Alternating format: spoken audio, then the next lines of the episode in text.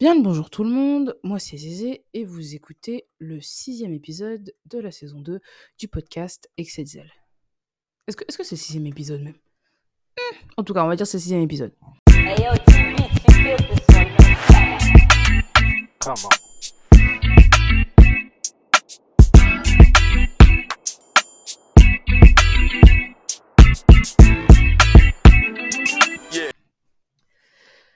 Comment vous allez? Moi je vais bien. Euh, En vrai, j'ai pas grand chose à vous raconter, il s'est pas passé énormément de choses depuis deux semaines. Ma vie suit son cours. Le taf, c'est plutôt ok. D'ailleurs, mon restaurant initial va être ouvert officiellement le 18 décembre. Donc, euh, je vais retourner dans le 92 et peut-être d'être ballottée à gauche et à droite là, parce qu'avant ça, j'étais sur Paris en formation. Et, les choses sérieuses vont commencer. Sachant que moi, ma période d'essai se finit le 6 janvier 2024. Là, j'ai un bon mois pour faire mes preuves. Et, et putain, c'était tellement ghetto dans, avec l'ancien patron que vraiment, il faut que je sois carré. Vraiment carré. Déjà, les bails de retard, là, c'est fini. Parce que avec euh, l'ancien patron, il n'y avait pas de pointeuse. En mode juste, tu te pointes et vas-y. Si, euh, si t'es pas vraiment à l'heure, bon, le manager, à, l'occurrence moi, si t'es vraiment trop en retard, je, le mets, je le notifie et tout. Mais si t'es en retard de 5-10 minutes, je dis bon, fais attention. Et puis voilà. Mais sauf qu'avec les nouveaux patrons, là, il y a une pointeuse. Ça veut dire que si t'arrives en retard ne serait-ce que d'une minute, déjà, c'est décompté de ton salaire. Et en plus de ça, euh, elle rigole pas là-dessus. Elle est en mode de OK, t'as trop de retard, courrier, deux courriers, trois courriers, t'es viré. genre. Du coup, euh, moi qui aime trop arriver en retard, là, ça va être chaud. Surtout que bah, le resto, il est vraiment pas à côté de chez moi. Moi, j'habite dans le 91 et dans le 92. Je mets un peu plus d'une heure pour y aller. Et, euh, et je lui ai demandé en plus de commencer les matins parce que euh, je me voyais pas terminer à 2h du mat pour rentrer, ça allait être chaud. Donc, ça veut dire que ça va se lever au- aux aurores. hein. Et, et vraiment, faut que, faut que je, faut que j'ai de la discipline parce que là, c'est vraiment là où tout va se jouer. Parce qu'en plus, vu que c'est une ouverture, les deux patrons seront là, donc ils vont être derrière nous, donc ils vont faire attention à comment on bosse, etc., etc. Euh, j'ai pas le droit à l'erreur. J'ai pas le droit à l'erreur. Mais bon, euh, j'aimerais quand même garder staff parce que je me dis que ce sera ma porte de sortie pour pouvoir déménager et euh, avancer dans mes projets perso. Mais Putain, je me connais trop, je me connais trop, j'aime trop arriver en retard. J'aime trop arriver en retard. Même quand je me lève deux heures en avance, j'arrive quand même à arriver en retard. Pourquoi? Parce qu'il y a le Vas-y, j'ai dans cinq minutes. Vas-y, j'ai le temps dans cinq minutes. Vas-y, euh, je suis à deux minutes de l'arrêt de bus, c'est bon, c'est bon. Ça, faut jamais se dire ça. Mais euh, vas-y, moi, j'ai toujours été comme ça. Et vraiment, euh, en fait, j'ai. Je suis quelqu'un, j'ai trop de mauvaises habitudes qui, qui reprennent le dessus. Genre en mode, de- quand je vais être embauché à un taf, le premier mois, en vrai, le temps de valider ma période d'essai. Je viens à l'heure tout le temps, j'arrive même 20 minutes en avance et tout et tout. Et dès que je commence à me sentir à l'aise, 5 minutes de retard, 10 minutes de retard, 15, 20, 30. Non, franchement, c'est trop grave. Des fois, j'arrive vraiment en retard, des gros retards. Et, euh, et bon, en général, je m'entends bien avec euh, l'équipe ou avec le responsable ou la personne au-dessus de moi. Donc, euh, vu que je me donne aussi quand je taffe, les gens calculent pas trop, ils sont en mode bon, allez, bon, allez. Mais, euh, mais là, je sens que ça va pas passer avec les nouveaux patrons. Donc vraiment, euh, faut que je me fasse violence et que j'apprenne la ponctualité. Et, euh, sinon, mais ça part ça, bah en vrai, ça se passe bien. On fait des formations en ce moment. Des formations, que des formations sur l'alcool. On a fait une formation latte art, elle a duré une journée. Et là, on a que des formations sur les vins et tout. Boire des vins toute l'après-midi. Vraiment, c'est grave ça. genre. En mode, le formateur, il nous a proposé, il dit Ouais, écoutez, je vous mets une bassine à côté si vous voulez juste cracher. Qui va cracher? Moi, je vais avaler. Du coup, on a goûté les vins. Et puis, et on était là en train de dire Oui, alors ce vin est, boisé. Et puis, il a des notes d'agrumes, il est moelleux. Moi, j'étais là juste pour boire. C'est là, je bois, je bois, je bois. C'était grave drôle. On était tous pompettes à la fin. Là, là, euh, à l'heure à laquelle je vous parle, il est 2h21 du matin. Je travaille à 9h, donc je dois me lever. Je dois partir à 8h et me lever à 7. Et euh, comme d'habitude, je me prends toujours à la dernière minute pour faire les choses. Donc j'enregistre maintenant. Sachant que je mets en général 2 heures pour enregistrer. J'aurais clairement pas le temps de dormir. Parce que si je... Imaginons, je finis à 5h du matin. si je me dis: «Je ferme l'œil à 5:00 du matin et je me réveille à 7:00», je me lèverai jamais. Donc heu, ça va faire une nuit blanche et heu et en fait, c'est ça mon problème parce que vraiment quand je vous dis j'avais j'avais 4 jours. J'ai eu 4 jours off de suite, à la suite consécutifs. Dimanche, je suis sortie faire la bringue. Lundi, je me suis reposée, j'ai rien branlé. J'ai regardé Family Guy toute la journée, j'ai dormi. Mardi, sortir. Mercredi, sortir. Et là, maintenant, là, on arrive non, on est jeudi, là, il est 2:00, donc on est jeudi et je commence à tout faire. Faire la lessive, enregistrer le podcast, machin et tout. C'est trop grave d'être comme ça, mais franchement, on change pas les mauvaises habitudes. On change pas les mauvaises habitudes parce que c'est ce qui fait mon charme. Je mène une vie d'artiste, je vis au jour le jour et et du coup, bah, voilà, il est 2:30, heu, j'enregistre, heu, il y a même moyen, en vrai, même si je sue des fesses et que je finis mon montage cette nuit ou que je le finis pendant ma pause au travail, il y a même je pense même pas qu'il y aura moyen qu'il sorte à 17:00 pile. Je vais faire en sorte qu'il soit là à 17:00 pile, mais je pense que vous allez plus compter sur un 18:00 ou 19:00. En tout cas, heu, ça j'ai pas grand chose à vous raconter, genre, heu, je vais pas dire que ça va, parce que moi ça va jamais, mais la vie est supportable. La vie est supportable, j'ai touché mon salaire aujourd'hui. J'ai fait tous mes achats, j'ai fait les courses, j'ai acheté les choses. Il y a l'anniversaire d'Igor dans exactement 4 jours. Je lui ai acheté des petits cadeaux. Je lui ai acheté des petits cadeaux, sauf qu'en fait, je m'y suis pris tard parce que mon salaire arrivait grave tard et du coup, ils arriveront seulement le 20, genre, heu, 1 semaine après. Mais j'ai acheté grave des cadeaux, je lui ai acheté un petit sweat, je lui ai acheté une petite maisonnette. Bon, en vrai, il va la partager avec les autres, mais c'est en l'honneur de son anniversaire et heu, des petits tunnels pour qu'il puisse, courir dedans et tout et tout. Il va avoir 4 ans, mon bébé. 4 ans en âge lapin, c'est 44 ans en âge humain. Je sais pas si vous vous rendez compte de la dinguerie. Jusqu'à je suis sa petite là. Il peut aller m'envoyer chercher des canettes. C'est une dinguerie, wesh.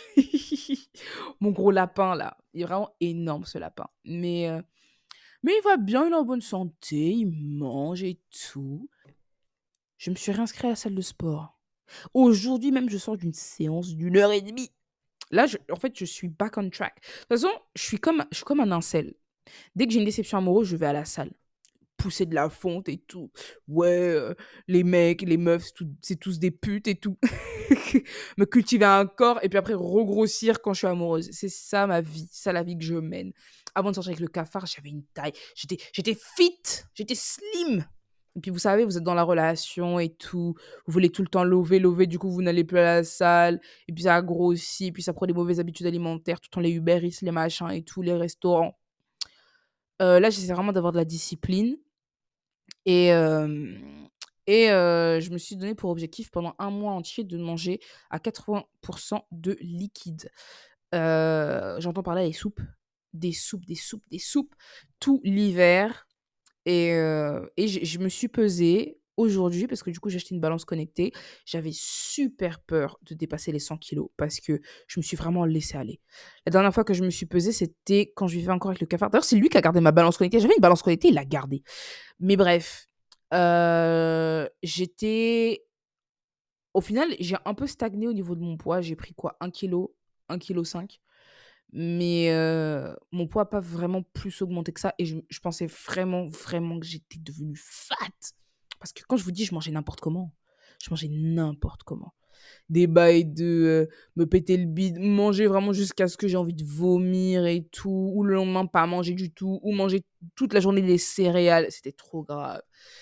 Et là, du coup, bah, mon défi, il est simple, heu, je vais manger du coup à chaque repas de la soupe et en accompagnement à ça, parce que bien évidemment ce n'est pas suffisant, je vais, heu, bah, du coup, je vais mettre des des pâtes alphabet des pâtes alphabet dans ma soupe pour avoir un apport en féculents et j'ai fruits illimités. C'est-à-dire que vraiment je peux manger des fruits quand je veux et j'ai aussi du skyr à chaque repas, midi et soir et un Actimel le matin pour éviter que, le ventre coule un peu trop. Donc heu, là, c'est le 4e jour, on entame le 5e jour aujourd'hui du coup. Heu, franchement, je m'en sors bien. Je m'en sors bien. J'ai des moments où j'ai vraiment envie de craquer. Là là, en rentrant de la salle, j'avais faim! J'avais faim! Et j'avais raté le bus de remplacement de 23h30 et le prochain, il était à minuit 10. J'avais genre 5-6 euros dans mon portefeuille. J'ai regardé, vous savez, les, les distributeurs automatiques Selecta. Il y avait du saucisson dedans. Et j'ai fait la commande. J'ai fait la commande. J'ai pris saucisson et j'avais pris quoi? Je crois que j'avais pris un gâteau, un truc comme ça. Et au moment de mettre les pièces, je me suis dit non, fais pas ça, fais pas ça. Et puis j'ai, je suis partie loin de la machine et j'étais trop fière de moi. Mais bon, en rentrant, j'ai mangé du pain grillé. Mais en vrai, c'est moins grave. C'est moins grave que de manger du saucisson et des gâteaux. J'ai mangé, euh, vous savez, les tout petits pains grillés là, en forme de mini baguette. J'en ai pris trois. Mais bon, en vrai, c'est pas si grave que ça. Si euh, c'est le, on va dire, est-ce que c'est un excès? Non, parce qu'en soi, c'est pas forcément un truc de fat. Genre, je suis pas pris, je suis pas partie me commander un mafé avec des alocos. Enfin voilà quoi. Mais euh, mais ouais, j'ai eu un mini craquage et, euh, je vais me ressaisir. Je me ressaisir. Et dans tous les cas, je suis autorisé deux jokers. Parce que décembre, c'est le mois des folies gustatives. C'est le mois qui est le plus doux gustativement parlant. Parce qu'il y a les chocolats, il y a les fêtes foraines avec du coup les churros, les papa. Même si j'aime pas les papa, mais tout le délire sucre, sucre, sucre, et puis raclette, tartiflette, des trucs bien fat. Et j'ai grave envie de churros. J'ai grave envie de churros. Donc je me suis dit que j'allais utiliser mes deux jokers ce mois-ci. Enfin, dans tous les cas, ça durera qu'un mois. Donc, euh, juste, faut que je les répartisse bien. Et le premier, ce sera pour des churros. Parce que vraiment, les churros, ma vie. Ça fait tellement longtemps que j'en ai pas mangé. Au moins, je sais déjà dans quoi je vais, je me péter le bide. Et, tout le reste du mois, soupe, fruits, soupe, fruits. Si je sens vraiment que je tiens pas, que je me sens faible ou quoi que ce soit, je vais, incorporer les légumes. Et et en soi, je devrais aussi avoir légumes à volonté, mais je sais pas, j'aime trop me restreindre comme ça.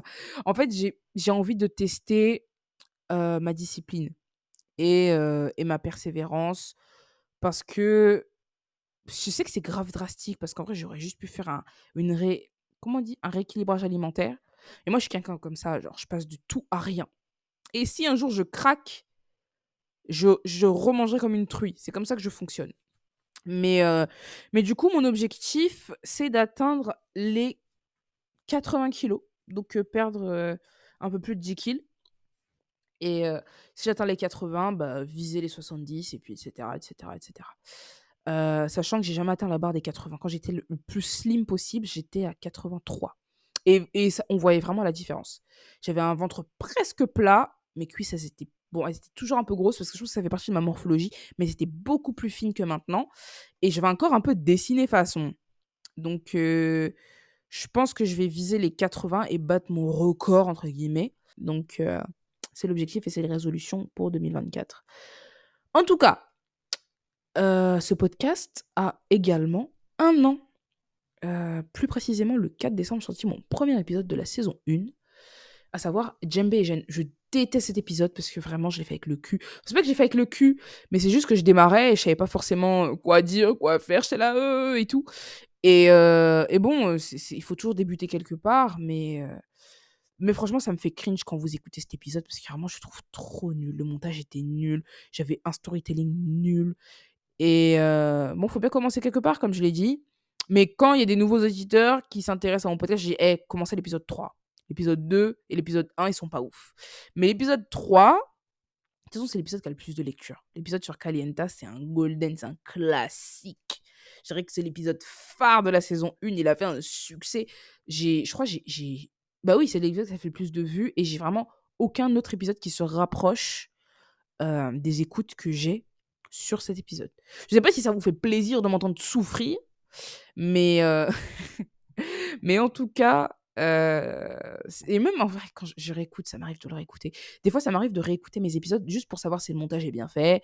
Et, euh, et je suis un peu mon premier public parce que même si j'ai vos retours, quand je l'écoute, si je me marre pas ou si j'apprends, si j'ai pas l'impression, si j'ai pas, comment est-ce que je pourrais dire, si j'ai pas un bon sentiment à la fin de l'épisode, c'est que j'ai tapé poteau. J'ai tapé poteau. Et, euh, et là, en vrai, pour l'instant, je suis plutôt fière de ce que j'ai fait. Euh, Il y a des épisodes dont je suis un peu moins fière parce que je les ai fait avec le cul, parce que j'étais en dépression, donc c'était compliqué. Mais en tout cas, pour cette saison 2, je pense avoir fait un bon démarrage. Euh, en parlant de ça, j'ai eu des retours qui me disaient que bon, c'est des petites interrogations pour savoir pourquoi est-ce que j'avais pas la voix de mon enfant intérieur sur l'épisode 5. Heu, tout simplement parce qu'en fait, j'abordais pas forcément l'enfance, étant donné que, heu, ma scolarité a été beaucoup plus importante enfin, j'avais beaucoup plus de choses à dire en commençant à partir de mes études sup, voire même du collège et heu et j'avais pas forcément, j'avais pas trouvé d'idée d'intervention pour mon enfant intérieur. Et pour cet épisode-là, heu, il y en aura clairement pas parce que c'est c'est par rapport au monde du travail, comment est-ce que je suis là où je suis aujourd'hui, comment est-ce que je perçois le monde du travail, par quelles difficultés je suis passée? Et clairement je suis je suis adolescente, je suis dans ma fin d'adolescence et dans le début de mon âge adulte. Donc heu, il y a clairement pas de place pour m'immiscer dans cet épisode. Mais heu, j'espère quand même que ça va vous plaire et le fait que vous ayez remarqué qu'elle n'était pas là, ça me fait plaisir parce que du coup, bah, j'en déduis que j'ai quand même bien fait mon taf, même si bon, il y a encore des améliorations à faire. Mais bah, c'est cool, ça me fait ça me fait super plaise et heu, je sais pas quoi vous dire d'autre. Je vis, je taffe, c'est tout, je love, c'est tout, c'est la vie c'est la vie que j'ai en ce moment. Peut-être que peut-être qu'il va se passer une dinguerie dans le prochain épisode. Peut-être que je serai en mode: «Ah, j'ai perdu mon taf et tout, je vais mourir». Il y a moyen. Il y a fort moyen. Mais en tout cas, pour l'instant, c'est toutes les news que j'ai à vous raconter. Hem, ah, il y a une chose que je peux vous dire, c'est que récemment, je suis allée au cinéma et j'ai vu le film Augure, qui a été réalisé par l'artiste, Baloji et je l'ai trouvé incroyable. C'est un film, heu, qui se passe au Congo et heu, qui parle d'un d'un gars qui qui a grandi en France et heu, bon, qui s'est marié et qui qui attend des jumeaux, enfin qui attend des jumeaux, sa femme attend des jumeaux et heu, il revient il revient au pays pour pouvoir, doter, je sais pas quoi, enfin bref, présenter sa femme aussi et puis voilà quoi et il se passe énormément de choses. L'esthétique est incroyable, les plans sont incroyables et comme je disais avec la personne avec qui j'y suis allée, c'est le genre de film que j'ai besoin de voir minimum 3 fois pour cerner la complexité des personnages, hem, décortiquer le film, savoir de quoi il s'agit en profondeur, parce qu'il se passe beaucoup de choses dans ce film et j'ai passé un moment incroyable. Après, sur le coup, j'étais en mode: «Tain, c'est bien» et en y repensant, j'étais en mode: «Mais en fait, ce film était super bien» et c'est vraiment novateur. Donc si vous avez un moment, un petit 2 heures à perdre, je crois qu'il fait même un peu moins de 2 heures, allez voir Augure, c'est au cinéma en ce moment. C'était vraiment une superbe découverte. Vraiment, j'ai grave kiffé. Sinon, sinon c'est tout pour moi. Écoutez, je n'ai rien d'autre à dire. Du coup, on va se laisser sur l'épisode. De quoi je vais parler aujourd'hui? Je l'ai déjà dit juste avant, mais je ressouligne. Je vais parler de ma vie professionnelle et j'ai énormément de choses à dire. J'ai trop de choses à dire. Je pense même que je vais condenser pas mal de trucs parce que sinon l'épisode durerait 5 heures. Mais encore une fois, je tiens à vous le préciser, si vous voulez suivre ma vie, vous voulez rigoler avec moi, venez me suivre sur Instagram, @zézéabord, Z2Z2 tiré du bas A tiré du bas bord B-O-R-D et sur le compte Instagram du podcast, Excès2L podcast, le tout séparé par des tirés du bas. Bon, je poste pratiquement rien sur ce compte, à part les teasers quand quand l'épisode va sortir. Parce qu'en fait, je sais pas être active sur plusieurs comptes en même temps. J'ai pas franchement, j'ai pas, heu, je suis pas organisée comme personne. J'ai pas la fibre de l'influence, de créatrice de contenu. C'est trop compliqué pour moi d'être active sur mon compte perso et sur mon compte de podcast. Mais c'est important pour la visibilité et pour que les gens aient un endroit où se référer. Se référer? Reférer? Référer, ouais. Ah, français, c'est dur, hein. Mais heu, voilà, heu, je vous laisse me follow sur ces 2 comptes pour les nouveaux arrivants parce que je sais que pas mal de personnes arrivent en ce moment, parce que j'ai des petits follow par-ci par-là et la propagande sur les applis de rencontres est en cours et est en marche. Vraiment, soudoyer les gens dans les DM et tout et tout. Donc je ramène un peu plus de monde et c'est grave cool et petit à petit, on grandit, on est plus fort et hem et je vais me fixer un objectif d'audience pour l'année prochaine ou du moins pour la fin de la saison 2 et j et je verrai je verrai tout simplement si j'ai progressé, si j'ai régressé. où va ce podcast Euh, Parce qu'en vrai, au fil des saisons, ma mentalité change. J'ai pas du tout la même approche que dans la saison 1, et vous l'avez remarqué aussi. Euh, et bah, du coup, dans cette saison 2, je me trouve un peu plus mature. Je reste fidèle à moi-même. J'essaie de vous faire, pas- vous faire passer un bon moment, on rigole et tout. Mais j'ai une approche un peu plus mature et j'aimerais euh, avoir un, un nouveau, euh, un nouveau, un nouveau segment du prisme de ma personnalité dans la saison 3 et ainsi de suite. Donc, donc, on verra bien où est-ce que ça nous mène. Écoutez, je, parle trop, je parle trop, je parle trop. Pour quelqu'un qui avait rien à dire, là, je suis à 28 minutes d'intro. Donc, je vais vous laisser avec l'épisode 6. Alors, par où commencer? Je tiens à dire, avant de commencer quoi que ce soit, que je déteste travailler. je, suis une grosse feignasse. Je suis une grosse feignasse. En vrai, je pense pas être une feignasse parce que j'aurais été vraiment une feignasse. J'aurais rien fait de ma vie, vraiment. Vivre au crochet de la société tout. Mais disons que si j'avais le choix, je travaillerais pas. Pourquoi? Déjà parce que je suis quelqu'un qui a un poil dans la main, mais aussi parce que j'ai beau fouiner, j'ai beau retourner dans tous les sens, chaque domaine professionnel, rien ne m'attire. Et je pensais juste que je, je me connaissais pas assez et que j'étais encore en quête de ma personnalité, mais je me connais plus au fil des années, de par mes expériences, et aussi parce que je suis curieuse, je découvre de nouvelles choses, mais à chaque fois que je creuse, je trouve aucun domaine professionnel qui m'intéresse. Pour moi, tout ce que je vois quand je pense au travail, c'est CDI 35 heures, c'est cumuler deux jours de vacances chaque mois, c'est avoir deux jours de repos dans la semaine. Et franchement, ça me saoule, ça me saoule, ça me saoule.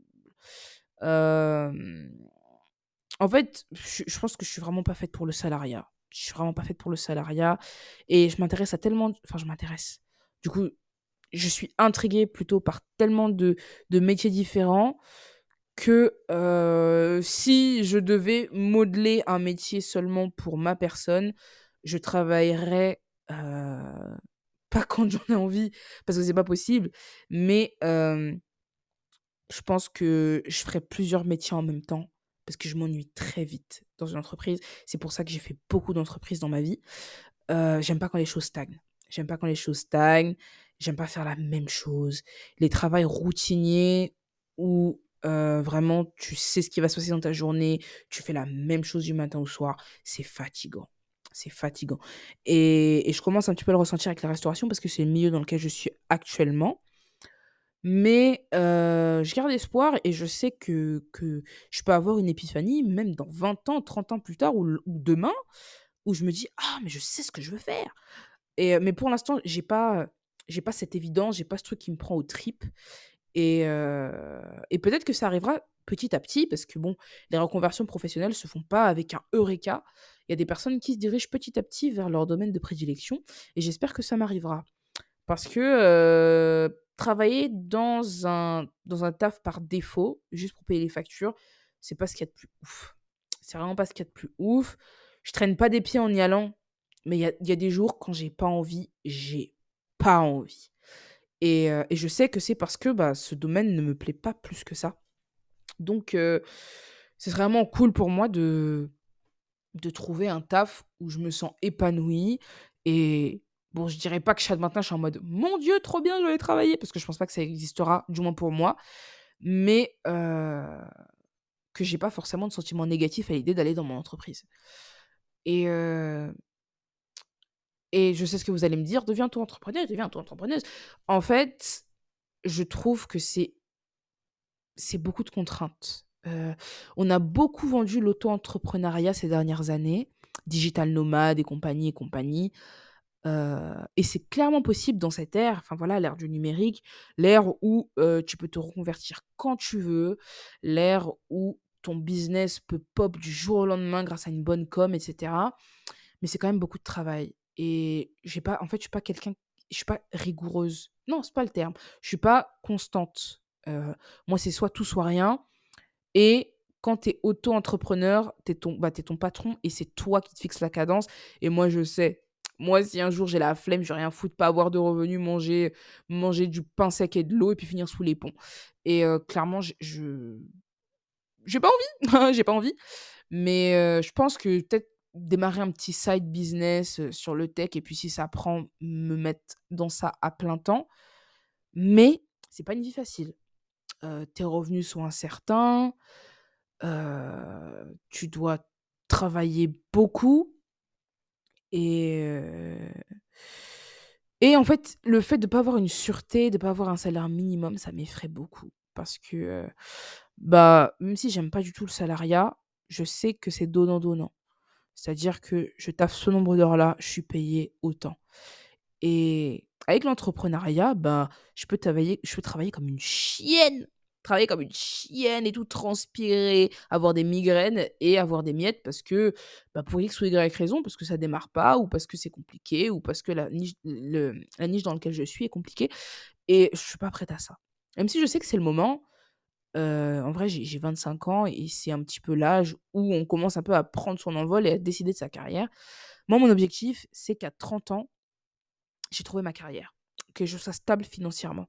Mais ça vient petit à petit. Heu, là, dans un premier temps, j'essaie de comme j'ai dit dans l'épisode précédent, heu, j'essaie de gérer mon argent et je commence à y arriver de plus en plus. Donc c'est cool, mais j'espère du moins qu'à mes 30 ans, j'aurai pas forcément changé de domaine professionnel parce que je suis habituée à la restauration, Heu, mais heu, je saurais ce que je veux faire en détail et heu, j'aurais vraiment, heu, glow up par rapport à ce que je fais aujourd'hui. Voilà, c'est la parenthèse sur comment est-ce que je vois le travail maintenant. On va partir de la base, de mes modèles, bah, du coup de mes parents. Je vais pas forcément entrer dans les détails parce que chacun a sa vie et de toute façon il est question de moi ici. Mais bah, clairement, ma mère aime pas son travail, mais c'est c'est quelqu'un vraiment qui bah, elle me disait tout le temps qu'elle avait pas le choix, mais c'est quand même quelqu'un de très, très rigoureux, de de toujours, toujours 30 minutes en avance et tout et tout et même si elle se plaint de son taf tout le temps, elle le fait quand même, en fait. Elle le fait quand même. Je je l'ai très souvent conseillée sur des des des potentielles reconversions ou même de de de réclamer un peu plus que ce qu'on lui donne parce que ça fait tellement d'années qu'elle est dans la même entreprise et vraiment, il la traite comme de la merde. Alors qu'elle fait beaucoup, mais heu, bah, voilà, on est enfin, elle est elle est ancrée dans un truc, elle a ses habitudes et tout, donc c'est compliqué pour elle et hem et heu, c'est quelqu'un aussi qui est assez défaitiste. Elle, heu, elle part du principe que ça a pas marché. Donc même même si je la booste énormément, elle me dit toujours la même chose, heu: «Oui, bon, ça marchera pas» et puis: «Oh, je suis déjà vieille», machin, machin.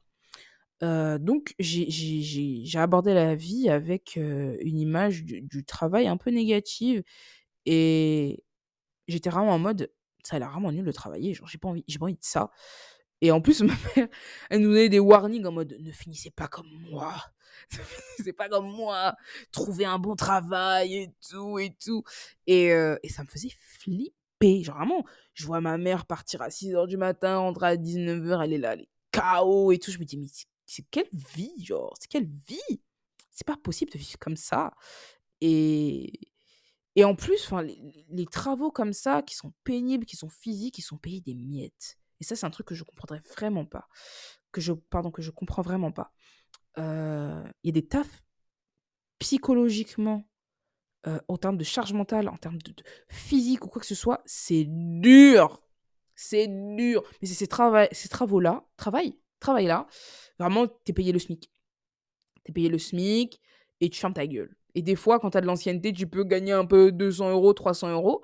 Mais heu, moi, pour moi, c'est je trouve ça pas logique. Je trouve ça vraiment pas logique. Heu et des métiers qui sont vraiment essentiels à la prospérité, heu, de notre société, de notre confort quotidien.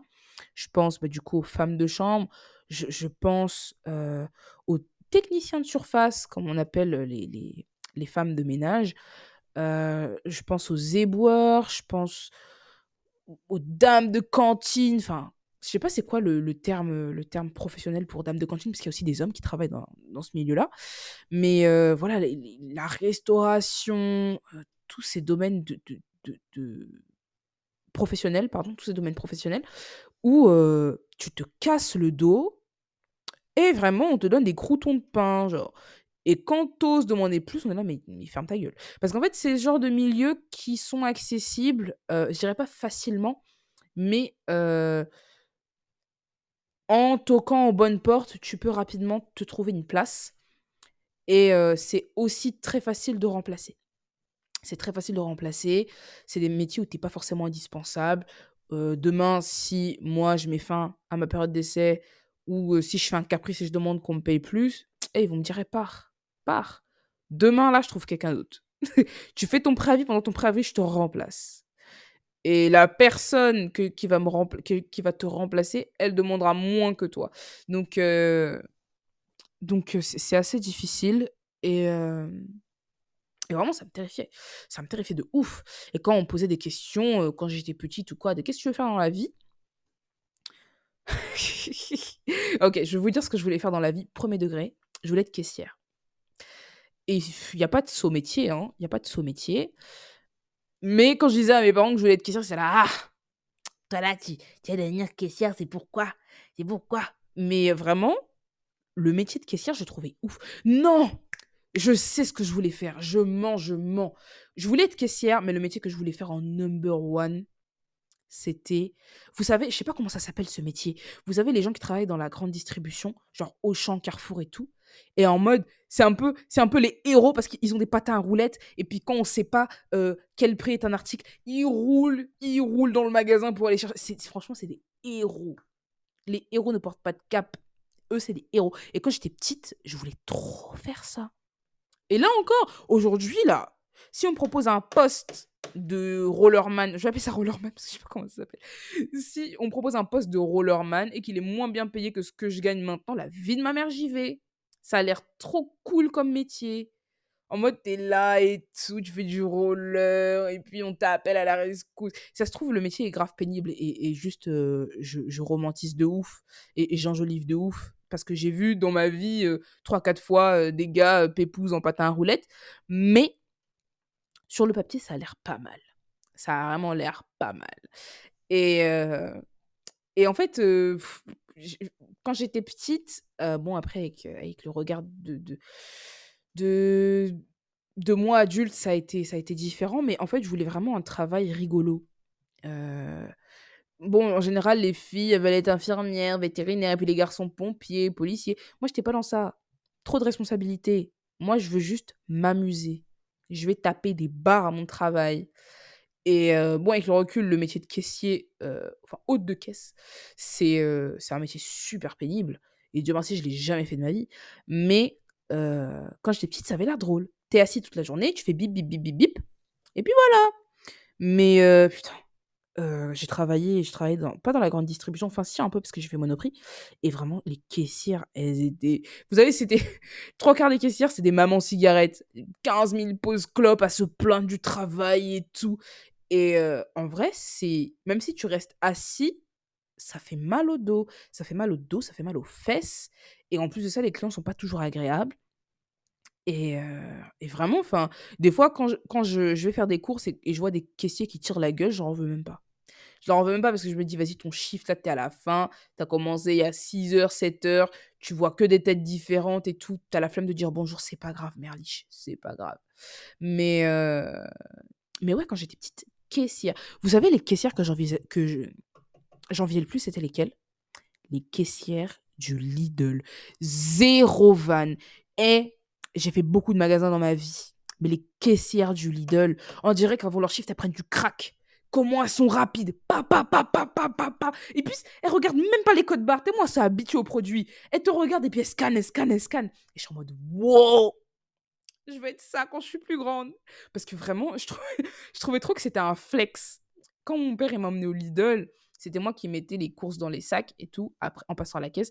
Et des fois, j'arrivais pas à suivre, c'était trop rapide et tout. Et j'étais en mode putain. Et ça, je l'ai toujours vu seulement au Lidl. Au Lidl. Les caissières du Lidl, elles prennent du crack. Elles prennent du crack ou de la coke avant de commencer parce qu'elles sont trop rapides. C'est une singerie.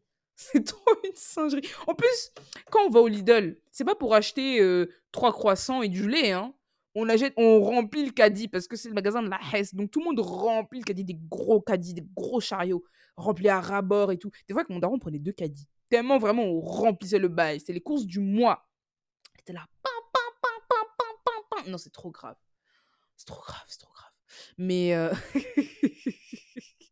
mais vraiment, euh, je voulais être une caissière à Lidl. En plus de ça, ils sont bien payés. Euh, j'ai taffé au McDo. Bon, je rentrerai dans les détails après. Mais j'ai taffé au McDo. Il y avait un Lidl juste en face. Et ils mettaient des panneaux euh, pour euh, choses, pour recruter. Et ils ont mis leur salaire. Et ils, ils ont rien à foutre. Ils ont mis leur salaire sur le panneau. Je crois que c'est un truc comme euh, 1000, 1008. Si je dis pas de bêtises. 1008. Et, euh, et bénéf si tu es en étudiant, parce que tu taffes que les week-ends, mais tu te fais un bon billet. Et,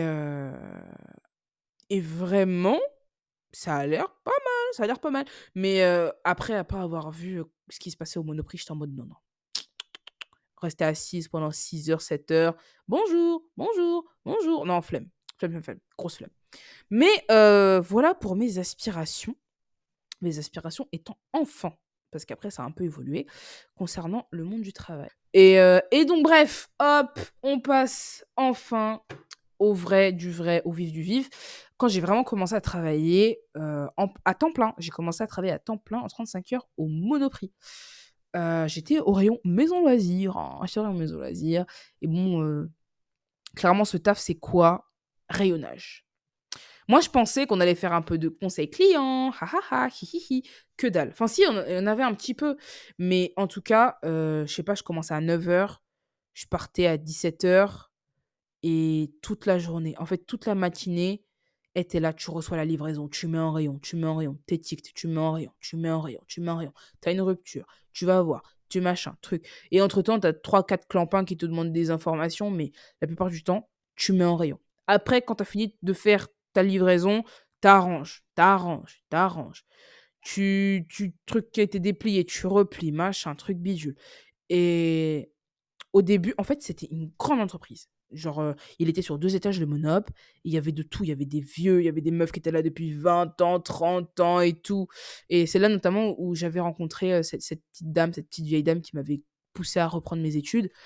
Et il y avait aussi des jeunes, donc du coup, on était là, ha ha ha. Il y avait deux teams. Il y avait la team de l'étage, il y avait la team de l'alimentaire. Et euh, des fois, on se faisait un peu la guerre, mais c'était grave drôle. C'était grave, grave drôle. Et, et en fait, ce qui s'est passé, c'est que la, directrice de mon département, je l'aimais vraiment pas. Et elle était vraiment. Mais personne n'aimait cette meuf, elle était trop méchante. Et c'était la meuf hyper privilégiée, son mari hyper privilégié aussi. La meuf, elle avait pas besoin de taffer, mais elle taffait juste parce qu'elle se faisait chier. En plus, ça, elle faisait des blagues hyper racistes. Et moi, ça m'était mal à l'aise. Et, et en fait, bah, ce qui s'est passé, c'est que au fur et à mesure que je taffais, j'ai pas fait un an, j'ai fait un peu moins d'un an là-bas. Mais euh, au fur et à mesure que je taffais, j'avais plus envie. J'avais plus envie du tout. Euh, pourtant, j'avais une bonne équipe. L'équipe euh, Maison Loisirs, je m'entendais bien pratiquement avec tout le monde. Il y avait une, meuf qui s'appelait comment? Je sais plus comment elle s'appelait, mais en tout cas, je me suis grave rapprochée d'elle. Elle était grave sympa. J'ai malheureusement pas gardé contact, mais j'ai comme il y avait une deuxième aussi. Elles étaient il y avait une Rebeu et une Tismé, et on était tout le temps ensemble et tout. C'était grave drôle, on rigolait de ouf, on était ensemble. Et bon, euh, j'ai j'ai fait mon chemin, elles, ont fait leur chemin aussi. Mais c'est vraiment des très bonnes rencontres et je, je kiffais aller là-bas pour elles. Mais en fait, la, la- la- directrice, vraiment, c'était trop. C'était trop. Et ce qui s'est passé, c'est que vers les 10-11 mois, euh, je commençais à faire de la dépersonnalisation.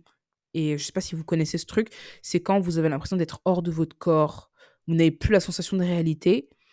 Et euh, à chaque fois que j'allais travailler, je faisais ça et je comprenais pas ce qui m'arrivait. Je comprenais pas ce qui m'arrivait. Et, euh, et en fait, c'est à ce moment-là, quand j'ai j'ai fait des recherches sur Google et j'ai vu que c'était ça, que je me suis rendu compte qu'en fait, j'étais tellement dans un stress intense que mon âme a quitté mon corps, wesh. Et c'était trop grave. Et c'était en plus à ces moments-là que on me suggérait euh, de, de demander à être chef de rayon. Parce que bah ils voyaient que je travaillais bien, qu'on me donnait pas mal de responsabilités. C'était en mode ouais, tu devrais demander à être chef de rayon et tout machin. Mais en fait, euh, ça allait tellement plus. Et j'étais là, non, faut que je reprenne mes études. Et puis en plus de ça, j'avais eu la discussion avec, avec la petite dame. Et, et je me suis dit, c'est un signe. C'est un signe parce que vraiment, je comptais faire ma vie là-bas, ma carrière là-bas pour juste partir de chez mes parents et avoir des thunes et et au moment où je commençais à questionner ça, j'ai commencé à dépersonnaliser et je me suis dit: «OK, c'est vraiment le moment de partir». J'ai malheureusement fait un abandon de poste, j'en suis pas fière, mais en fait, j'en pouvais tellement plus que, heu, je suis partie voir la meuf qui représentait le syndicat et je lui ai dit: «Écoute, heu, j'ai envie de démissionner, sauf que, heu, je sais vraiment pas comment m'y prendre. Là, je je peux plus, je peux vraiment plus». Elle m'a dit: «Eh, fais un abandon de poste. Un abandon de poste, je sens que tu es vraiment pas bien, pars, t'inquiète. Il y a tout le temps des abandons de poste au travail, c'est pas grave». Du coup, j'ai fait un abandon de poste. Ils m'ont appelé, appelé, appelé, appelé, m'envoyer les courriers, les courriers, les courriers et heu et juste j'ai plus donné signe de vie et pendant très longtemps, quand je repassais près de ce Monoprix, je me cachais parce que j'avais trop peur qu'on me voie et un beau jour, heu, j'étais avec mon petit frère, on est parti faire une course, j'ai croisé le directeur et il m'a fait bonjour avec un grand sourire et je me suis dit: «Oh, il m'en veut pas» et du coup, je lui ai dit bonjour, mais j'étais super mal à l'aise et heu et c'est en vrai de vrai, même si c'était vraiment dur sur la fin, en fait, c'est le fait de faire toujours la même chose. Tu sais déjà comment ça va se passer ta journée. Tu viens le matin, tu as tes palettes, tu dois monter les palettes en haut. Ensuite, tu coupes les cartons, tu mets en rayon, tu reviens. En fait, c'était- j'avais l'impression d'être un robot. J'ai vraiment l'impression d'être un robot. Et le seul truc qui était positif, c'était les interactions avec les collègues. Mais en fait, c'était pas suffisant. C'était vraiment pas suffisant. Euh, pause toutes les 10-15 minutes parce que je voulais fuir le quotidien, la réalité. Et, et en fait, enfin, j'ai j'ai pas pas supporté, j'ai pas supporté et vraiment les personnes, heu, qui restent dans la même entreprise pendant les 10-15-20 ans, franchement, je vous envie parce que moi, je ne suis pas capable de faire ça. Je ne suis absolument pas capable de faire ça et heu, encore plus dans un travail comme ça. Un taf où vraiment tu ouvres les cartons, tu fermes les cartons et tout et non, c'était trop, c'est trop. C'était vraiment trop donc heu, j'ai décidé de partir et j'ai commencé mes études. Et heu, en parallèle de mes études, même si j'avais la bourse, c'était pas assez. Donc j'ai commencé l'arc job étudiant. Job étudiant, les pires années de ma vie. C'était tellement horrible. En vrai, je max. McDo, c'était horrible. Mais Domino's Pizza, c'était sympa. J'ai commencé au Domino's Pizza, du coup. Heu, j'avais pas encore mon appartement et c'était à côté de chez moi et équipe super jeune.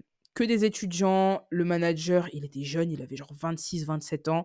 Il était super drôle. Vraiment, je l'aimais trop. Je l'aimais trop. Et du coup, on rigolait, on rigolait. Et il y avait beaucoup moins d'hypocrisie parce qu'en fait, il y avait plus de mecs que de meufs. Et je pense que euh, vraiment, quand il y a trop de meufs dans une entreprise, ça parle, ça parle, ça parle, ça piaille. Et là, il y avait plus de mecs. Donc, du coup, c'était juste ha ha ha, hi hi hi, on rigole. Et il y avait pas, en tout cas, j'ai pas beaucoup euh, eu ce truc de quand quelqu'un est pas là, ouais, regarde lui, ouais, regarde elle. Il y avait pas trop ça. Les collègues étaient tous sympas, sauf qu'il y en avait un, putain, il m'était trop mal à l'aise. Oh là là là là là là, il me mettait tellement mal à l'aise. C'était un gars, en fait, euh, bon, j'étais j'étais en production, donc du coup, bah, on faisait les pizzas. Il y avait deux postes il y avait trois postes, pardon. Il y avait pâtes, du coup, la personne qui fait les pâtes et tout. Euh, il y avait garniture euh, et sauce. Et accessoirement, sortie de four. En gros, tu sors les pizzas, tu coupes, tu mets les sauces et tout, machin. Et euh, moi, j'aimais bien être aux pâtes. J'aimais bien être aux pâtes parce que c'est cool, c'est physique et tout, machin. Et c'est la personne aux pâtes qui donne le rythme. Et ce mec-là aussi, il aimait être aux pâtes. Sauf qu'en fait, c'est un peu le cliché du gars, genre, c'était un gars, genre, vraiment, il mettait tout le monde mal à l'aise, en mode, quand il parlait, les gens étaient en mode, tu vois, genre, c'était le geek de service, le geekos, euh, qui avait, qui avait une dégaine un peu... Il avait trop une dégaine de mec négligé, il parlait tout le temps de Japon, de manga, de jeux vidéo, mais c'était même pas des conversations plaisantes, c'est-à-dire que le mec, il parlait trop, et on était juste là, arrête, laisse-moi tranquille. Et vraiment, quand, je me souviens, j'étais avec lui les mardis, et les mardis, j'avais trop la flemme. J'avais trop la flemme de bosser parce que je savais qu'il était là. Et euh, il était pas méchant, il était vraiment pas méchant, mais il était gênant. Il y a des gens comme ça qui sont cringe. C'est pas de leur faute, ils sont juste cringe. Et, lui, vraiment, il me faisait cringer de ouf. Et, euh, et vers la fin, vers la fin, il commençait un peu à se montrer tyrannique façon parce qu'il essayait de passer premier équipier. Et euh, du coup, il essayait de faire le mec qui donnait des ordres et tout, sauf que bah, moi, ça prenait pas en fait. Ça prenait pas, ça me cassait les couilles. Et euh, j'ai jamais été méchante avec lui parce que c'est un gentil garçon. Mais quand il me saoulait, je lui disais. Et, et je suis restée là-bas un peu plus d'un an. Et en fait, ce qui m'a fait partir, c'est tout simplement que j'ai déménagé. Je cherchais activement à partir parce que parce que ça n'allait vraiment pas, je je supportais vraiment plus la vie avec mes parents et quand j'ai trouvé mon appart qui était du coup dans le 91, faire le trajet, c'était pratiquement impossible. C'était pratiquement impossible et je comptais passer le permis pour venir en voiture mais je l'ai raté. Donc heu, du coup, j'ai dû malheureusement, heu, partir. Mais ils étaient tous super gentils, ils étaient tous super sympas. C'était grave une bonne expérience, j'ai grave des recas, j'ai grave rigolé. Heu, par contre, c'était un peu des rats. Heu, 3 € pour, heu, pour manger, genre en mode moi je pensais j'aurais les pizzas gratuites, mais même pas, fallait payer 3 balles et quand il y avait des pertes, fallait les payer 1 €. C'était trop grave. Mais heu, mais en vrai de vrai, bah, du coup, c'est ma première expérience dans la restauration. Enfin, restauration rapide, hein, on parle pas de la restauration, restauration. J'avais trop peur parce que je connaissais pas du tout le métier et au final, c'est venu tout seul parce que bon, c'est de la restauration rapide. En fait, tu tu apprends poste par poste et tu bourrines, tu bourrines, tu bourrines et ça ça finit par rentrer. Donc heu, bah, du coup, heu, c'était cool, j'avais l'impression d'être bonne à ça et et bah, voilà, on s'amusait tranquillement et puis ça, je gagnais des sous, c'était sympa, c'était pas mal et ensuite, quand j'ai déménagé sur Massy, j'ai commencé à travailler au McDo. McDo, un grand arc en vrai, je suis restée un peu moins d'un an, genre 9 ou 10 mois, mais il s'est passé tellement de choses là-bas.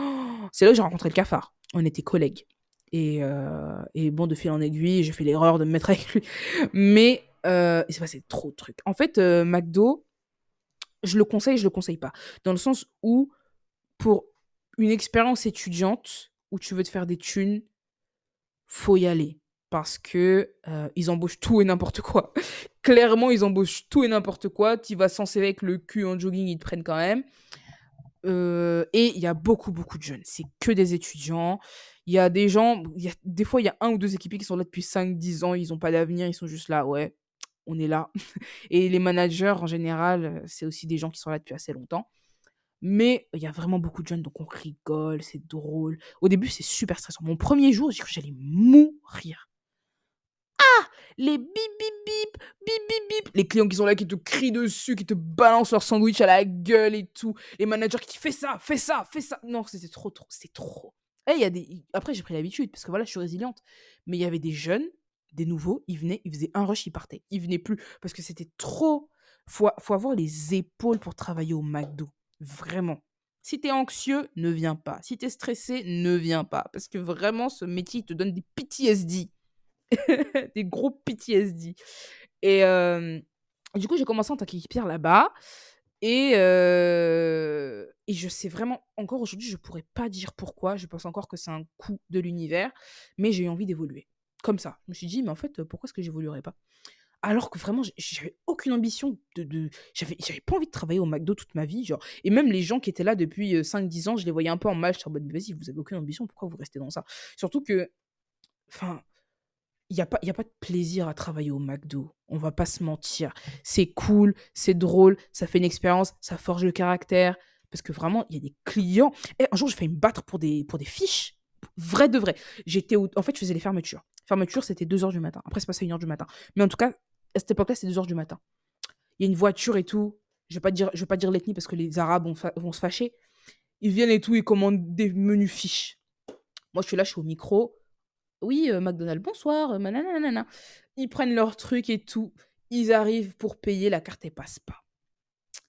La carte, elle passe pas. Le gars, il s'énerve: «Ouais, votre machine et tout!» je suis là: «Mais en fait, c'est pas ma machine. Heu, là, heu, j'ai fait valise encaissement, c'est passé. Gros, c'est ta carte».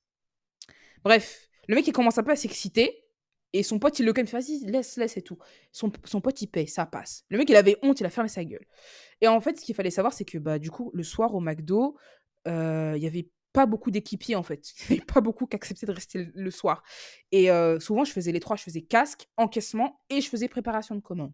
Et du coup, je cours à la préparation de commande, je fais son sac et tout. Et heu et le truc, c'est que, heu, il y y avait plusieurs voitures, il y en avait notamment qui étaient au parc. Et le parc, c'est quand, bah, du coup, ta commande, elle est pas encore prête, on te dit: «Va te garer, on te l'amène» et en gros, j'avais peur de lui donner la mauvaise commande parce que je je je je savais plus ce qu'il avait pris. Moi, j'ai encaissé et puis j'ai fait ma vie et du coup, le mec, il arrive et je vois, j'ai des fiches et tout, mais il y en avait d'autres sur une autre commande. Donc je me suis dit: «Ah, peut-être que je vais mélanger et qu'il y a une personne qui attend et au final, c'est pour elle». Donc du coup, le mec, il arrive Et je lui dis: «Ouais, est-ce que vous pouvez me montrer votre ticket?» Et le mec, là, il s'énerve et tout: «Ouais, j'ai pas le ticket». Je fais: «Non, mais en fait, heu, c'est pas que je vous crois pas que vous avez payé vous avez pas payé parce que j'étais là, c'est moi qui vous ai encaissé. Juste, en fait, je sais pas si c'est votre commande, donc faut que je vois le ticket». Le mec, il commence à s'énerver: «Eh, j'ai pas le ticket! Eh, vas-y, donne ma commande et tout, machin». C'est à moi que tu parles comme ça? C'est à moi tu parles comme ça? Bon, après, j'ai fait la même parce qu'il y avait une vitre qui nous séparait, bien évidemment. Mais heu, le gars, il est sorti de sa voiture. J'étais en mode: «Vas-y, viens!» j'étais même pas énervée, j'étais grave sereine: «Mais vas-y, viens, viens, il y a quoi? Vas-y, viens, la porte, est derrière là, viens». Et son pote, encore une fois, il disait: «Non, t'énerve pas, t'énerve pas». Et il y avait aussi des équipiers qui me tenaient, qui étaient là: «Ouais, Zena, laisse, laisse tout». J'étais là: «Non, mais non, le mec, il veut me provoquer, il a qu'à venir». Bon, clairement, je savais pas ce que j'allais faire s'il était vraiment venu. Je pense que j'aurais du sel dans les yeux, mais sa tête dans la friteuse, mais il allait me mettre une patate, j'allais tomber par terre. Mais en tout cas, les clients qui parlaient mal, je les ai toujours remis à leur place. Parce qu'en fait, les gens, ils viennent au McDo et ils pensent trop qu'on est des sous-races. Tous les trucs qui sont un peu, entre guillemets, cheap, euh, Action, Primark, McDo, machin, les gens manquent de respect et c'est une dinguerie. Moi, à chaque fois que je vais au McDo, même si ma commande, elle prend 40 ans à arriver, je suis toujours sympa. Toujours le sourire. Quand il manque des trucs, je reviens sourire. Parce que même avant de travailler là-bas, je sais que c'est pas évident. Toi, tu es là pour un rien, tu t'énerves, tu me cries dessus, mais viens, on va se battre, on va s'envoyer. Pour des fiches, on va s'envoyer. Je m'en bats les reins. Mais bref, du coup, le gars, s'est calmé, son pote l'a repris, il est parti. Mais vraiment, des clients comme ça, qui te parlent mal, qui veulent se battre avec toi, qui demandent pour tout et pour rien des remises, qui disent qu'on s'est trompé sur la commande, il reste un croc sur le sandwich, qui disent ouais, euh, vous avez euh, pas mis euh, 20 nuggets, euh, j'ai compté, alors que nous on sait qu'on en a mis 20. En fait, en fait, au début, t'es grave en mode. Moi, au début, j'étais grave en mode justicière. Quand il y a des trucs, je sais que je les ai mis et que le, le gars il veut me douiller, je suis là non. Mais en fait, au fur et à mesure, tu es dans le rush, tu te fais éclater, tu à plus 30 sur l'écran. Tu as, quelqu'un qui vient, qui dit que tu pas mis sa salade, même si tu sais que tu l'as mis, tu lui donnes. Tu lui donnes. Les managers, c'est là, hey, te prends pas la tête, donne. Et, au fur et à mesure, vraiment, j'avais laissé mes principes. Juste, quand tu me parles mal, je te parle mal. Et franchement, j'ai tellement de gens qui m'ont mal parlé, c'est trop grave. Il y avait une meuf, je m'en souviendrai toute ma vie. Elle était au parc. Elle était au parc. Et c'est vrai que ça faisait un moment qu'elle attendait, mais on se faisait éclater. La meuf, elle commande euh, chose elle commande, elle commandait plein de trucs. Je sais pas pourquoi elle mangeait autant McDo, je sais pas. Mais bref, en tout cas, elle a commandé plein de trucs. Il y avait des Happy Meal, il y avait des sandwichs, il y avait des menus signature. Les menus signature, c'est les menus un peu un peu cher cher façon au McDo. D'ailleurs, prenez pas ces menus, ils puent la merde. Je sais pas pourquoi vous les prenez. On fait tout avec le cul. Au McDo, on fait tout avec le cul, vraiment. En termes d'hygiène, j'ai rien à dire. On se lave les mains, on porte des gants, machin, machin. Mais les produits sont nuls. Le seul truc qui est bien, les deux seuls trucs qui sont bien, c'est les frites et les nuggets. Sinon, burger là, nul. Mais bref, la Go, euh, ça faisait longtemps qu'elle attendait, c'est vrai. Moi, j'amène son. J'étais au. Aux choses, au pass, euh, au parc. On appelait ça le parc. En gros, quand c'est vraiment le rush, le rush, il y a une personne, juste son taf, c'est de faire le parc. En gros, euh, dès qu'on envoie des gens au parc et que les commandes sont prêtes, fion, elle court donner les commandes et elle revient. Et on m'avait mis au parc. Ce poste, personne ne veut le faire parce qu'il pue la merde il pue la merde. Parce que les clients, ils sont tellement énervés qu'en fait, tu t'en prends plein la gueule gratuit. Et bref, la meuf, je lui donne son sac et tout. Et euh, elle fait Attendez, je vérifie. Genre en mode, elle me dit Ouais, bougez pas, je vérifie. Déjà, les clients qui vérifient le sac devant toi, ça m'énerve. Même si je sais, en vrai, je sais qu'on oublie beaucoup de trucs au McDo. Moi, à chaque fois que je fais ma vérif, je la fais derrière. Tu vérifies pas. En mode, vraiment, tu lui donnes le sac. Et la meuf, elle pose le sac sur le comptoir et elle vérifie devant toi. Mais en fait, baisse ta mère. Désolée, désolée, je parle mal, mais franchement, ça me remonte. J'ai des remontées gastriques quand je pense à cette expérience professionnelle. Les gens sont trop impolis. Bref, elle fait ouais, bougez pas, je regarde. La meuf fait fouille, fouille, fouille, fouille. Et là, elle fait il euh, euh, a pas le menu signature. Elle me balance ça, vraiment, elle me balance ça. Elle fait hop, reprenez-le, allez m'en donner un autre. La meuf, je la regarde.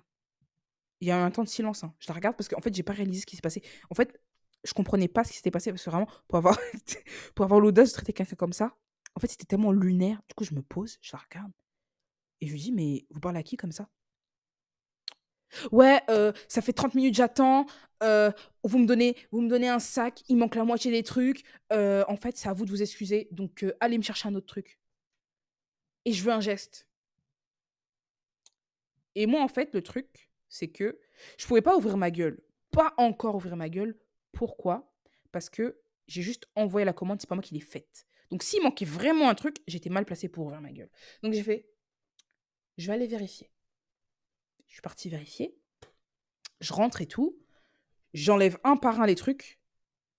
Je vois, il y avait son menu signature.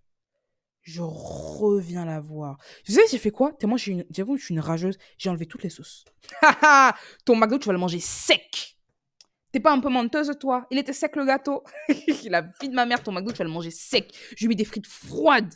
Pour les gens qui ont travaillé au McDo, vous savez, les, les frites là, qui, qui, qui sont sur le, le rail où tu poses les cornets et qui sont toutes sèches, toutes huileuses. J'ai pris ça là, j'ai raclé, raclé, raclé, je lui ai donné ça. Changer toutes ces frites, mettre que des mauvaises frites. pas de sauce, pas de serviette. Je ramène et je lui fais, il est là. En fait, il était là, il était au fond du sac. Ah ouais, euh, ouais, euh, mais les frites elles sont froides, donc changez-les moi. Vraiment, la meuf, en fait, elle voulait avoir le dernier mot. J'ai fait, madame, si vous me parlez comme ça, je vais rien faire du tout. Clairement, en fait, vous me donnez même pas envie de vous aider. Vous me donnez même pas envie de vous aider. Je suis pas un chien, d'accord? Certes, je suis là pour travailler, mais il y a une façon de parler aux gens. Vous là, je pas dit ça, mais j'ai dit, je lui ai dit, euh, vous me parlez super mal. J'ai dû défaire toute la commande, la refaire. C'est pour ça que les frites sont froides. C'est pas vrai. C'est parce que je les avais changées. Mais j'ai dit, c'est pour ça que les frites sont froides. Alors maintenant, vous prenez le sac, vous le prenez pas, moi c'est pas mon problème. Prenez le sac. Si vous voulez pas, on vous rembourse. Mais moi là, en tout cas moi, je changerai pas. Je changerai pas. Ouais, je vais voir le manager. Je vais voir le manager. Je fais, eh, rentrez. Là, vous sortez de votre voiture, vous rentrez là. Il est juste devant. Allez lui parler.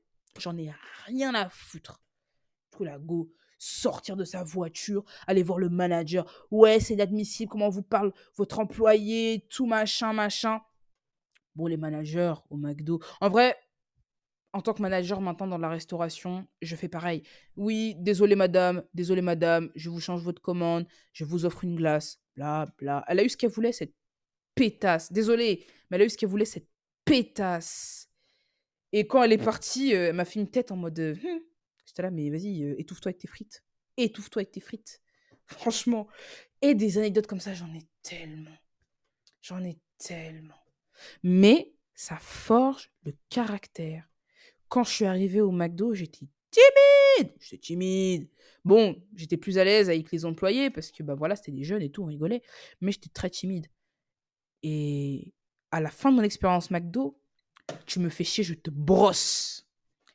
Tu veux qu'on se bat, je- on se bat. Si un collègue me casse les couilles, je lui dis. Non, franchement, j'en ai plus rien à foutre. En fait, euh, quand tu te rends compte vraiment qu'on te traite comme des chiens, et de la part des managers, enfin, pas tous les managers, mais en tout cas, de, du staff au-dessus de, de, de, de la hiérarchie, voilà, de la hiérarchie, et au niveau des clients, en fait, on n'a plus rien à foutre. Et clairement, euh, le directeur, les managers, ils savent. Au McDo, ça défile. Ils voient défiler les gens tout le temps, tout le temps, tout le temps. Donc, en fait, ton bien-être, ils s'en battent les couilles. Ils te demandent tout le temps de leur rendre service. Moi, combien de fois on m'a appelé Oui, Zena, est-ce que tu peux faire une clause? Ah, je suis vraiment désolée. Quelqu'un nous a mis un plan. Tu peux venir, s'il te plaît, s'il te plaît? J'ai dépanné combien de fois? Combien de fois j'ai dépanné? Et puis, quand moi, je demandais un truc, ouais, non, c'est pas possible. C'est trop grave de faire ça. Mais vraiment, euh, c'est là où j'ai compris. Tu donnes pas trop, tu donnes pas ton cul à une entreprise. Sa- Sachant qu'en plus, je voulais même pas faire carrière là-bas. Mais en fait, c'est dans, dans ma nature de trop me donner. euh, parce que, euh, parce que j'ai envie qu'on soit fier de moi. Ha ha ha, mommy shoes, daddy shoes. Mais euh, du coup, vraiment, je donnais mon cul et ils m'ont rien donné en retour. Même pour me faire monter chef d'équipe, c'était galère. C'était là, ouais, non, on n'est pas sûr que tu fasses l'affaire en tant que chef d'équipe. On trouve que tu es trop réservé. En plus de ça, on t'a vu sur les caméras en train d'utiliser ton téléphone dans la réserve. Le nombre de gens qui utilisent leur téléphone devant les clients. Moi, j'ai fait une fois dans la réserve. Ils ont se servi de ça contre moi. Alors que, en fait, je vais pas mentir, je suis pas extravertie, je suis pas le genre de meuf qui a crié.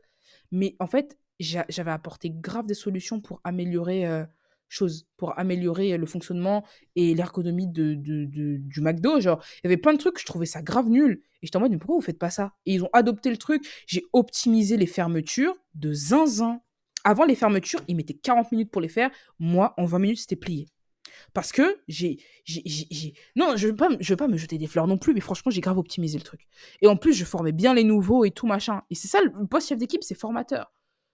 Tous les nouveaux qui venaient en close, on me disait de les former. Mais tu me donnes pas le titre de formateur, c'est quoi le problème? Donc, euh, donc euh, du coup, euh, ils, ont quand même, ils m'ont quand même fait passer. Ils m'ont quand même fait passer, même si c'était chaud. Et qui voulaient pas. Et vraiment, euh, on était genre 5, 5, 6 à passer, je crois. Et j'étais la première, j'étais la première à vouloir passer chef d'équipe. Et le manager, il m'a dit, parle-en pas, parle-en pas. Et moi, vas-y, j'ai trop pété ma bouche. J'en ai parlé. Et tout le monde a voulu devenir chef d'équipe. Mais vraiment, ça se faisait la guerre. Vraiment, on était en mode, eh, je vais passer chef d'équipe. Eh non, mais elle, elle a pas, elle a pas ce qu'il faut pour taffer. Et tout. Vraiment, on se tirait des balles dans le cul parce qu'on voulait tout passer chef d'équipe alors qu'on s'en battait les couilles de staff. Mais c'est parti de moi, genre, vraiment, c'est parti de moi. J'ai demandé à être chef d'équipe et je sais vraiment pas pourquoi. Et j'en ai parlé à une personne, ça a fait le tour du McDo. Tout le monde maintenant veut être chef d'équipe. Tout le monde veut être chef d'équipe. Et au final, ils ont fait passer, euh, je crois, 4 ou 5 personnes. Et euh, parmi les personnes qu'ils ont fait passer, on va pas se mentir, en avait qui étaient vraiment pas qualifiés. il y en avait qui n'étaient pas qualifiés. Il y en avait qui étaient très bien, mais il y en avait qui n'étaient pas qualifiés de ouf. Et c'était juste des gens qui avaient des grandes gueules. En fait, vraiment, euh, faut différencier ça. Il faut vraiment que les gens l'apprennent. Avoir une grande gueule, ça veut pas dire que tu sais faire. Tu te fais remarquer, mais tu sais pas faire. Une personne, là, elle peut ne pas dire un mot et faire dix fois plus. Mais comme ces gens-là se faisaient remarquer, ils étaient là, ha ha ha, hi hi hi. Ils étaient là, ouais, euh, elle se démarque, elle doit bien travailler. Mais c'était des gens qui avaient pas de mérite du tout. Mais bref, je suis la rageuse, mais en tout cas, c'est comme ça que je voyais les choses. Et, et du coup, bah, je suis passée chef d'équipe, et puis voilà, euh, j'ai fait, j'ai fait ma petite vie au McDo, machin, machin. Et entre-temps, bah, du coup, j'étais à la fac. J'étais encore à la fac. Sauf qu'en fait, il y a eu les bails en distanciel et tout et tout. Donc, j'avais pas à faire le trajet, le trajet maison-fac. Parce que c'était loin en plus. Mais le fait d'être en cours quand même, de faire les cours en distanciel, avec les plannings, les machins et de taffer, c'était très dur. Franchement, nous là, faisons soit de l'alternance ou soit job étudiant-études, franchement, on mérite. On mérite de ouf parce que mentalement, c'est dur. C'est super dur. Et en plus, on va pas se mentir, dans les jobs étudiants, ils te tirent et t'aspirent ton énergie vitale parce qu'ils savent que tu as besoin de thunes. Ils, vraiment, ils te sucent. Ils te sucent tout ce que tu as en toi et ils te donnent des miettes. Et au McDo, j'étais pas bien payé. Hein. J'étais en quoi? J'étais en 20, 20, 25 heures? Je sais plus, mais j'avais moins de 700 euros. J'étais à quoi? 500, 600 euros Un truc comme ça? Et, euh, et vraiment, le minimum. Ce truc qui était bien, c'était que j'avais les repas. Les repas gratuits, ça c'est trop bien. Quand tu commences à travailler au McDo, est vraiment best life. Tu prends les 280, les Big Tasty. En plus, moi, je faisais les fermetures. Ça veut dire que je prenais toutes les pertes. Bon, ça dépendait des managers. Mais il y en avait, ils me laissaient prendre ce que je voulais. Je faisais mes propres recettes. Eh les gars, si vous travaillez au McDo un jour ou si vous êtes en train de travailler au McDo, je vous donne les tips. Vous prenez, vous savez, le pain pour faire les croques. Vous mettez cheddar, une tranche de tomate. La vie de ma mère, c'est un goût de pizza. La vie de ma mère, c'est un goût de pizza maintenant. J'avais donné la recette à tous les closers et ils faisaient ça tous les soirs. Plein d'autres trucs. Mélanger des sauces et tout. Manger des nuggets avec la sauce signature. Faire des frites au cheddar. Non, c'était trop, trop bien. Gustativement parlant, je faisais mes propres sandwichs. Je prenais euh, un McBaguette et je mettais la sauce du McChicken dessus. Banger. Mais avec du steak, hein, pas avec du poulet. Banger. Je prenais euh, la sauce du petit fondu et je faisais euh, petit fondu. C'était quoi? C'était sauce du petit fondu avec emmental, avec steak. Et je crois que je mettais des. Pas des cornichons, mais je mettais un truc. Qu'est-ce que je mettais? Tomate? Je sais plus ce que je mettais. Mais en tout cas, j'ai eh, refait une carte. J'ai refait une carte. Et carrément, franchement, j'avais les meilleures recettes. À chaque fois que je donnais des recettes aux gens, ils les essayaient, en mode Mais, mais c'est trop bon là, mais oui Mais je sais Je sais Je suis douée. Parce que je. Ça, c'est clairement, euh, clairement mon cerveau d'autiste. Je suis douée pour euh, associer les choses. Pour marier les choses qui vont bien ensemble. Et euh, à chaque fois que je faisais des compositions culinaires, ou même que je faisais plus tard quand j'étais au bar, dans la restauration et que je faisais des cocktails, les gens étaient toujours en mode c'est un banger. Je vous jure maintenant la vie de ma mère. La vie de ma mère. Mais c'était le point positif. Après, vers la fin, eh, j'en pouvais plus. C'était en fait la nourriture avait plus de goût. Surtout que tu vois comment c'est préparé. Le steak, il fait, il fait 0,5 mm d'épaisseur. Plus rien n'a de goût. En fait, les protéines sont vraiment de faible qualité et ils blindent les sauces pour que tu crois que c'est bon, mais c'est pas bon. J'ai grossi, j'étais fatiguée parce que je mangeais que ça. Et, juste, en fait, ça me cassait les couilles. Et le fait de voir aussi toutes les personnes avec qui tu as commencé à travailler partir les uns après les autres, parce que c'était des contrats étudiants, parce qu'ils passaient à autre chose, parce que ça, ça les gavait. Moi aussi, j'étais en mode, en fait, vas-y, j'ai pas envie de rester, genre. Et je suis partie en même temps que le cafard, parce que du coup, en, on était en couple à ce moment-là. Et vraiment, je pleurais à l'idée d'y aller. Je pleurais à l'idée de me dire que j'allais au McDo. Et j'ai commencé à mettre des arrêts, arrêts, arrêts. Je suis en mode, vas-y, je viens plus. Pas d'émission. Et, euh, et j'avais encore la naïveté de croire qu'ils allaient me retenir. Mais en fait, ils s'en battaient les couilles. Enfin, j'ai posé ma dème. Il y a un manager quand même qui m'a pris à part et qui m'a dit Bon, écoute, je sais que tu as pris ta décision, mais euh, qu'est-ce qui n'allait pas Est-ce qu'on peut s'améliorer pour nous, pour les prochaines expériences? Et je pensais vraiment qu'il m'avait dit ça à moi, mais en fait, il a dit ça à toutes les personnes qui partaient. et euh, et enfin, voilà, je suis partie. Ils ont rembauché quelqu'un. Et puis, et puis, la vie a suivi son cours. Mais c'était vraiment, même si c'était dur, il y avait des shifts. Hein, je vous mens pas. La vie de ma mère. Il y avait des shifts. Je finissais à 2 heures du matin. J'attendais que tous les équipiers partent. Il y avait juste les, les les closers. Les closers, c'est les gens qui veulent nettoyer les machines, passer le balai, nettoyer et tout, machin. Ils, partent, je crois, à 5h, 6h du matin parce qu'ils nettoient tout. Il y avait juste les closers et moi. J'allais dans les toilettes, dans les vestiaires, je pleurais. Crise de larmes, vraiment crise de larmes, c'est là. vraiment pendant 40 minutes parce qu'en en fait, avait tellement de pression et il y avait tout qui retombait à la fin du shift. Genre vraiment, des services où tu t'embrouilles avec des collègues, vous faites des visages à visage et tout, où les clients ils te parlent mal, où t'es là, t'es fatigué, tu dois enchaîner avec les cours et tout, tu te brûles avec la friteuse. Et à la fin de la journée, vraiment, je passais 30 minutes à pleurer dans les toilettes. Un jour, je me suis souviens, je- un jour, je me suis souviens, un jour, je me souviens, euh, sortais et nez à nez avec un closer. On s'est regardé et le gars, il a pas osé parler. Juste, il a continué son taf. Mais dans son regard, j'ai vu qu'il était en mode courage, Maros, courage. mais, euh, mais, mais vraiment, c'était autant dur que, que bien, au final. Je suis grave déçue que la seule personne avec qui j'ai gardé contact, c'est le cafard. Parce qu'en vrai, il y avait des personnes que j'aimais beaucoup dans ce McDo. Des gens avec qui vraiment j'aimais leur personne, j'aimais leur personnalité et j'aurais aimé passer du temps avec eux en dehors de l'entreprise. Mais voilà, j'étais assez réservée, donc du coup, ça s'est pas fait. Alors qu'on m'avait proposé, on m'avait proposé, mais euh, ça s'est pas fait. Mais c'est le seul regret que j'ai. Putain, en plus, j'avais une j'ai eu beaucoup de crush dans ce McDo. On va pas se mentir, j'ai eu beaucoup de crush. Mais j'en avais une. C'était une manager. Putain, les momies choux, c'est dangereux! C'est c'est grave bizarre ce que je vais dire, mais les gens qui ont étudié la psychologie vont comprendre, elle ressemblait à ma mère. Pas physiquement, hein, mais dans le, le comportement, le tempérament, elle ressemblait à ma mère. C'était une Virgo aussi. Ma mère, c'est une Virgo. Et quand je te dis j'ai eu un crush, un crush, c'était trop grave. En, fait, je sais même pas, je sais même pas encore, j'ai pas assez creusé pour savoir, mais dans le monde du travail, quand je rencontre des meufs comme ça euh, qui font activer mes mommy issues, je sais même pas si je suis attirée par elles physiquement, sexuellement, ou si j'ai juste, en fait, j'ai trop d'enthousiasme à l'idée d'être à côté d'elles. Je sais pas. Mais en tout cas, cette meuf-là, hein, je, je- pense même pas qu'elle s'en est rendue compte une fois. Elle s'en est jamais rendue compte. Mais, euh, putain, j'ai trop fantasmé sur elle, c'est trop grave. J'ai trop fantasmé sur elle. Rêver qu'elle me prenne dans, les, dans la chambre froide entre deux cartons de steak. Non Et, euh, c'est une meuf qui était beaucoup convoitisée, euh, qui avait vraiment... euh, qui avait vraiment beaucoup de gars sur son cul au McDo, ce que je comprends parce que vraiment elle était, elle était grave fraîche.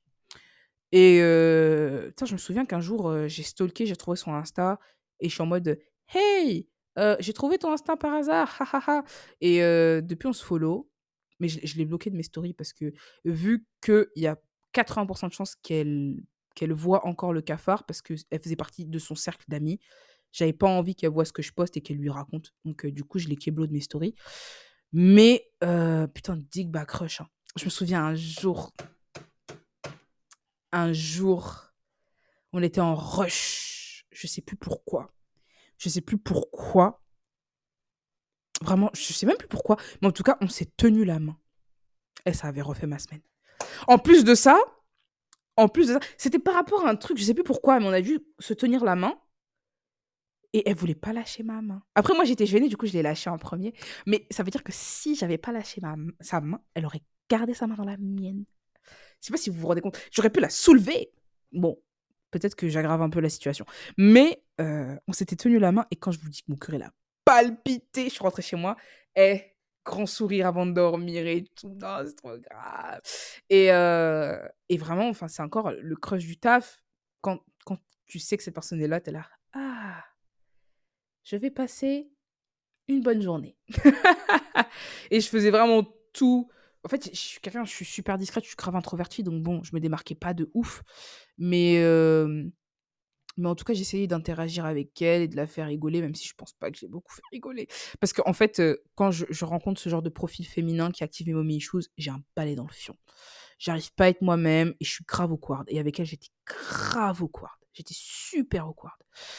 Et, et putain, je me souviens ce qui a brisé ce crush. Je m'en souviendrai toute ma vie. Mon McDo a été en travaux pendant deux mois. Ils ont tout cassé pour tout refaire. Et on a été affecté dans des McDo avoisinants. Et avant d'être affecté, pendant, je crois, trois semaines, on est resté chez nous. Et moi, j'ai eu un mental breakdown et j'ai rasé ma tête. À ce moment-là, j'avais des locks, mes vrais locks, pas des fausses locks, des vrais locks, mais c'était vraiment en piteux état. Et enfin, vraiment, j'ai eu un- une phase où en mode, hé, rase-toi le crâne. Je me suis rasé le crâne. Et c'est à ce moment-là que je me suis rendu compte que vraiment la forme de mon crâne, ça va pas. Je sais pas si ma daronne était alcoolique pendant que j'étais enceinte ou si mon daron l'a boxé, mais en tout cas, j'ai une forme de crâne qui est vraiment pas normale. et du coup, quand je me suis rendu compte de ça, bah vas-y, je mettais des bonnets et tout. En plus, c'était l'hiver. Mais quand tu, quand tu vas au McDo, enfin, tu mets ton filet et tu peux pas forcément cacher. Et enfin bref, on me prenait pour un garçon et tout. Et je me souviens, du coup, elle était là, elle était là avec moi, elle a été affectée au même McDo que moi. Et je me souviens que quand elle m'a vue, elle a eu pas un rictus, elle a pas rigolé, mais en mode de elle m'a regardé en mode de: «Toi, tu ridicule» et ça m'a tellement brisé le cœur. Ça m'a trop brisé le cœur et putain, petite anecdote, heu, tous les gens m'ont regardé en bizarre. Même les gens que je connaissais pas qui travaillent déjà là-bas de base, ils m'ont tous regardé en bizarre et on était, heu, 4. On était 4 de notre McDo à nous à être, dispatchés là-bas et il y a eu une personne en fait, ils m'ont tous vanné, ils m'ont tous piqué, ils m'ont tous mal regardé, mais il y a une personne je pas, elle a elle je crois elle a senti que j'étais grave triste et elle était en mode genre elle m'a vue, elle en mode, «Ah ça va et tout? Ah tu as fait quoi?» elle elle m'a pas parlé de mes cheveux. Elle m'a pas parlé de mes cheveux et elle m'a regardée genre vraiment j'ai envie de dire comme un être humain, mais vraiment en fait, je pense qu'elle a senti c'était un gars, vas-y, c'est une personne, je dis une personne. Elle a senti que vraiment, heu, j'étais mal et je sais pas comment expliquer. Il a pas dit genre par A plus B: «Ouais, je sens que tu es pas bien et tout», mais en mode il a essayé de changer de sujet et de me faire rigoler et vraiment ça m'a tellement touchée. Et c'est la personne avec qui je regrette le plus de pas avoir gardé contact parce que même si bon, on n'avait pas les mêmes délires et tout, c'était vraiment une personne super bienveillante que j'apprécie beaucoup. Et heu et vraiment j'avais envie de me s'il aurait pas été là, j'aurais eu envie de me flinguer, genre. Les gens me regardaient trop mal, on m'appelait monsieur et tout, c'était trop grave et heu et ouais, c'est ce jour-là où vraiment mon crush s'est brisé, genre parce qu'elle s'est foutue de ma gueule. En fait, elle a pas fait ouvertement, mais je savais qu'elle avait envie de se foutre de ma gueule et ça m'a fait trop mal au cœur, genre. Je suis rentrée, j'ai pleuré, un hein. Naléli, vraiment. Ah! J'ai pleuré. J'étais là. Vous savez, les, les- vraiment les pleurs où t'arrives pas à respirer. J'étais comme ça. J'étais comme ça. Et euh, bref, mon crush s'est brisé. Bah, et juste après, en soi, euh, juste après, je me suis mis en couple avec le cafard. Donc, euh, donc du coup, je la regardais plus trop. Je la regardais plus du tout. euh, parce que comme une imbécile, j'étais investie dans cette, dans cette relation qui n'avait ni queue ni tête. Mais, en fait, c'est dingue de me dire le pouvoir que certaines personnes ont sur moi. Parce que vraiment, elle me faisait un sourire, j'étais refaite toute la journée. Eh, je, redis, mais quand c'est tenu la main, oh. Alors que, vas-y, euh, eh, j'aurais pu soulever qui je voulais. En plus, j'étais dans mon era avec les locks, où j'étais fine et tout. Vraiment, il y avait des gens dans mes DM, je m'en battais les couilles. Une meuf hétéro qui pusait, elle était hétéro. Une meuf hétéro qui m'a tenu la main, j'étais là. Non, c'est trop grave. C'est trop grave d'être comme ça. Mais j'en parlerai dans l'épisode d'après. En tout cas, bref, on en était où? Je pleure, je pleure, McDo, j'en ai marre. Pas d'émission. Euh, Entre-temps, j'ai fait, voilà, je me suis mis en statut auto- auto-entrepreneur et j'ai commencé des missions Staff Me. J'ai vu l'application sur TikTok Et j'étais en mode, temps, pourquoi pas euh, Je travaille quand je veux, ça me fait gagner des thunes. En gros, l'application est très simple. Tu te mets en statut auto- auto-entrepreneur et l'application te propose des missions autour de chez toi en fonction des compétences que tu sais faire. Euh, J'avais quelques missions par-ci par-là, mais des trucs qui étaient vraiment genre. Eh, porter des gros trucs et tout. Et c'est des missions qui duraient genre une heure, deux heures. Du coup, c'était pas rentable. Et je suis tombée sur une mission dans une entreprise qui fabriquait des masques. Ça s'appelait Air Pur. Et c'était des- vraiment des journées de 7 heures où tu, toute la journée, je faisais quoi? J'arrivais, j'étais assis, j'avais mes écouteurs, j'avais mon téléphone et juste, je mettais des masques dans des boîtes. Et c'était juste ça que je faisais. Et j'ai pris une mission d'une semaine et en une semaine, je m'étais fait 500 balles. Et j'étais vraiment en mode, la belle vie. La belle vie. J'ai fait ça pendant deux semaines. Et ensuite, euh, j'ai eu, j'ai plus de missions de air pur et j'ai eu que des missions grave nulles, genre en mode de vente. J'ai travaillé pendant trois quatre jours dans une boutique qui vendait des, des coussins. Je sais plus où que, je crois qu'elle était à, à Vélizy de la boutique. Et j'ai détesté. La manager était horrible avec moi. Du coup, j'ai même pas fini la mission, je suis partie. Euh, j'ai travaillé dans quoi d'autre? J'ai travaillé. J'ai fait vraiment plein de petits trucs. Et c'était sympa parce que je touchais à tout. Mais le meilleur plan, c'était vraiment les longues missions qui duraient une à deux semaines. Ça, c'était incre. C'était incre. Et euh, en fait, ce qui s'est passé, c'est que j'avais de moins en moins de missions parce que euh, j'avais eu des absences et que je les justifiais pas. Et du coup, l'application ne me proposait plus de missions. Donc, à ce moment-là, euh, j'ai commencé à taffer et on va rentrer dans mon arc Pokawa. C'était euh, vers la fin de ma relation avec le cafard. Je, l'avais quitté et euh, on travaille tous les deux à Pokawa. Puis ensuite, il est parti. Bref. Mommy Shoes, le retour. Le retour. Je tombe sur ma manager. Une femme incroyablement belle. En fait, c'est un truc que je pourrais, je pourrais jamais cracher sur son dos par rapport à ça. C'était une femme qui était très belle. Vraiment, en fait, le genre de beauté où, c'est-à-dire, elle avait tout. Les gens lui proposaient à manger gratuit. Elle se faisait aborder toutes les 5 secondes. Les gens étaient tout le temps gentils avec elle. Et je pense même qu'elle a eu sa place qu'elle a aujourd'hui parce qu'elle était belle. Parce qu'en vrai, de vrai, elle savait pas travailler. Elle savait pas travailler. On va pas se mentir, hein, elle travaillait mal. En tant que manager, du moins. Et, euh, et du coup, bref, je commence à taffer là-bas. Euh, c'était une meuf qui était jeune, elle avait genre 27-28 ans. Elle était aussi un peu, pas immature, mais en tout cas, elle était bien rattachée euh, à sa jeunesse. Donc, du coup, on a vite mélangé le professionnel et le personnel. Elle me raccompagnait en voiture chez moi, on passait trois heures à parler dans sa caisse et tout.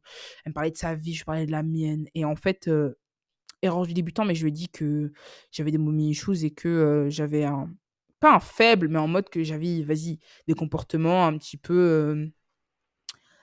Un petit peu rédhibitoire euh, quand j'avais euh, j'avais certains profils devant moi. Et elle a compris que ça la concernait et elle a commencé à en jouer.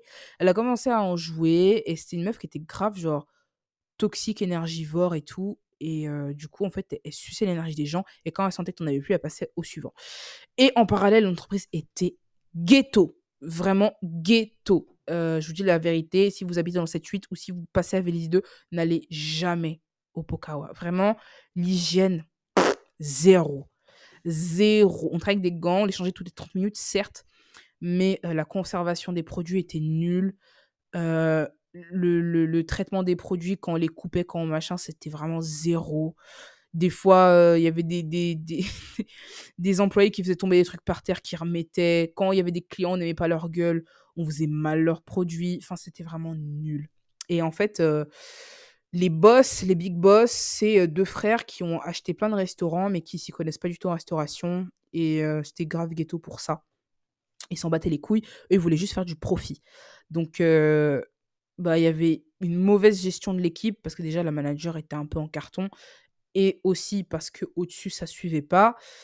Et, euh, et en plus de ça, l'hygiène, ça n'allait pas. Euh, Il y avait beaucoup, beaucoup d'heures sup non payées.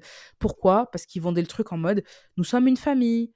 En famille, on doit s'entraider. Et vraiment, si vous postulez quelque part et qu'on vous dit le mot famille, partez. Ça, là, c'est la toxicité en elle-même.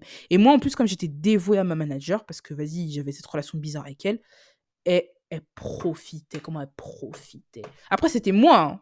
C'était moi, j'étais là. Ouais, euh, si tu veux, euh, euh, je viens à 8h pour la livraison. Et, oh, c'est pas grave, je finis à 23h, mais t'inquiète si ça peut t'aider et tout. Et en fait, elle a commencé à en jouer, genre, elle me demandait grave des trucs. Et moi, je disais pas non, parce que bah, du coup, j'avais cette relation-là avec elle qui était un peu particulière. Et en fait, je passais toutes mes journées là-bas. Et je me donnais à, s- à 10 000 Et en soi, on, aurait, on serait toujours en bon terme. Il y a moyen que je sois encore là-bas aujourd'hui. Parce que j'aimais trop quand elle était là. J'aimais trop quand elle était là. J'aimais trop travailler avec elle. J'aimais trop faire les trucs pour elle. J'aimais trop qu'elle soit contente de moi. Et, euh, et vraiment, je passais des journées entières là-bas. Je faisais des 9h, 23h. Et encore le temps de faire la fermeture, minuit. En plus, euh, je mettais grave du temps à rentrer chez moi et tout. Euh, et elle, pendant ce temps-là, bah, elle, elle, elle bossait jamais. Elle bossait jamais. La meuf, elle était tout le temps à la crêperie d'en face, à flirter avec le manager là-bas, ou elle allait, en fait, elle allait quémander de la bouffe à gauche, à droite. Elle allait, elle rigolait, elle se posait. Elle faisait rien. Elle faisait rien, rien, rien. Quand l'inspection d'hygiène est arrivée, elle s'est posée sur son téléphone et elle mangeait une crêpe. Elle a laissé la meuf de l'hygiène parler. avec- J'étais pas là. Moi, j'étais assistante manager, mais moi, j'étais pas là. Elle a, laissé la meuf qui faisait l'inspection d'hygiène parler avec les employés qui ne savaient strictement pas ce qu'il fallait dire. Elle est partie manger une crêpe. Et elle nous a tous engueulés quand elle a vu qu'on avait une mauvaise note. Mais madame, c'est toi qui es aux commandes, en fait. Enfin, bref. Oh là là, trop de choses à dire.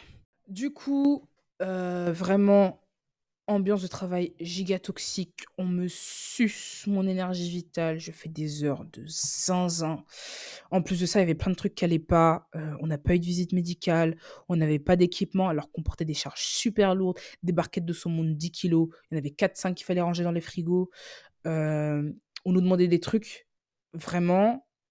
En fait, c'était c'était vraiment à la limite de l'indécent. Genre, euh, il y avait une journée, putain, c'est une dinguerie, je suis en train de me rappeler de ça. La journée d'inauguration du kiosque, elle n'était pas payée. Et ils ont dit, ouais, euh, c'est. euh, en gros, ils ont mis sur le groupe, ouais, on vous attend nombreux, c'est pour le lancement, c'est pas payé, mais soyez fair play. C'est. c'est comment ils ont dit ça? Ils ont dit un terme grave toxique. C'est. euh, Putain, je sais plus. Mais en tout cas, ils ont dit un terme, en gros, c'est de la bienveillance professionnelle ou un truc comme ça. Et vraiment, ils ont culpabilisé tous les gens qui voulaient pas y aller. Et à ce moment-là, on commençait un petit peu à être en mode c'est bizarre ce qui se passe. Et moi, les relations que j'avais avec la manager commençaient à se dégrader. Donc, du coup, j'ai commencé à rejoindre le clan des gens qui disaient c'est bizarre ce qui se passe. Et, euh, et bah, du coup, c'était deux meufs. Elles ont décidé de pas y aller. Moi, comme j'étais assistante manager, je savais que si j'allais pas, c'était chaud pour mon cul. Du coup, j'y suis allée. Je suis allée le matin. Je suis venue grave tôt le matin. Tout mettre en place. Et pendant ce temps-là, la vie de ma mère maintenant, c'est vrai. En fait, putain, c'est trop grave. En fait, c'était quoi? C'était poké gratuit jusqu'à épuisement des stocks. Il fallait s'inscrire au préalable, mais les gens qui n'étaient pas inscrits pouvaient prendre aussi. Et on faisait des pokés à la chaîne et il y avait énormément de monde. Il y avait de la musique, il y avait un DJ, les gens dansaient et tout, et puis ils mangeaient leur poké et tout, machin. Et euh, j'ai fait le service et j'étais l'assistante, enfin j'étais la manager quoi. Et du coup j'étais là, ouais faites ci, faites ça et tout machin, allez les gars, allez. Et euh, j'allais courir chercher dans les stocks les trucs qui manquaient parce que fallait tout ramener en grande quantité. Il y avait plus de citronnade, je devais couper les citrons, faire. Et pendant ce temps-là, la manager elle était où? Demandez-moi. Demandez-moi, elle était où la manager? Elle était en train de danser. Elle était sur le dance floor. Elle était sur le dance floor avec les patrons. Ha ha ha, hi hi hi, hé hé hé. Et vous savez ce qui s'est passé ensuite? Putain, ça, vraiment, le clown, le clown. L'événement s'est terminé. Les gens commencent à partir petit à petit. Le patron, il a appelé. Parce qu'en fait, il y avait, euh, il y avait d'autres gens de d'autres Pokawa qui sont venus nous aider. Et il y avait plein de managers, d'assistants managers qui étaient là. Le boss, il a pris tous les managers, tous les assistants managers, donc du coup, ma manager aussi. Ils sont partis au restaurant. Et moi, on m'a laissé. On m'a laissé tout ranger, tout mettre en place, tout machin. Et on est parti fumer avec l'équipe parce qu'on était fatigués. Je leur ai dit, franchement, vous avez bien travaillé et tout. Et ils m'ont dit, mais pourquoi t'es pas avec eux? Et franchement, je me suis dit, mais en fait, on me respecte pas, genre. Et c'était en mode, ça se fait pas ce qu'ils t'ont fait. J'étais là. J'avais trop envie de pleurer. Et, euh, et le pire dans l'histoire, c'est quoi? C'est que la journée, c'est fini. On a tout rangé. Et en fait, j'étais tellement blasée de la journée, j'étais tellement fatiguée. Vraiment crier, allez, allez, machin et tout. remplir les stocks, machin. J'en pouvais plus. Euh, j'ai dit au revoir à toute l'équipe et je suis partie. Et en fait, je savais pas, mais les patrons étaient encore là. J'ai pas dit au revoir au patron, c'était la fin du monde. La manager, m'a envoyé un pavé. Pavé. Ouais, tu donnes une mauvaise ambiance, tu as même pas dit au revoir au patron, c'est un manque de respect. Moi, je te supporte plus. Franchement, je comprends pas pourquoi tu es comme ça. En fait, ce qui va se passer, c'est que je vais t'envoyer dans un autre Pokawa et tu vas commencer à réfléchir et tout». En gros, la meuf, m'a punie. Elle m'a dit: «Ouais, on m'a dit que tu étais énervée, que, on t'a pas emmené manger avec nous, mais en fait, tu es une gamine». Mais vraiment, elle m'a dit des dingueries comme ça et en fait, j'étais en mode: «Mais en fait, j'ai donné tout pour toi, j'étais pas payée. Toi, tu as fait que bouger ton cul sur le dance floor, tu es partie graille à l'œil. Tu m'as même pas demandé si j'avais envie d'y aller et là, tu m'engueules parce que j'ai pas dit au revoir au patron». Et là, j'ai commencé à me rebeller. J'ai dit: «Ah, ça y est» et je dis: «Eh, j'irai pas à ton Pokawa là-bas. Je vais rester ici. Si ça te plaît pas, je m'en fous maintenant». Du coup, nos relations se sont dégradées et elle a commencé à monter les équipiers contre moi et là, j'ai hyper mal vécu. Du coup, pas burn-out.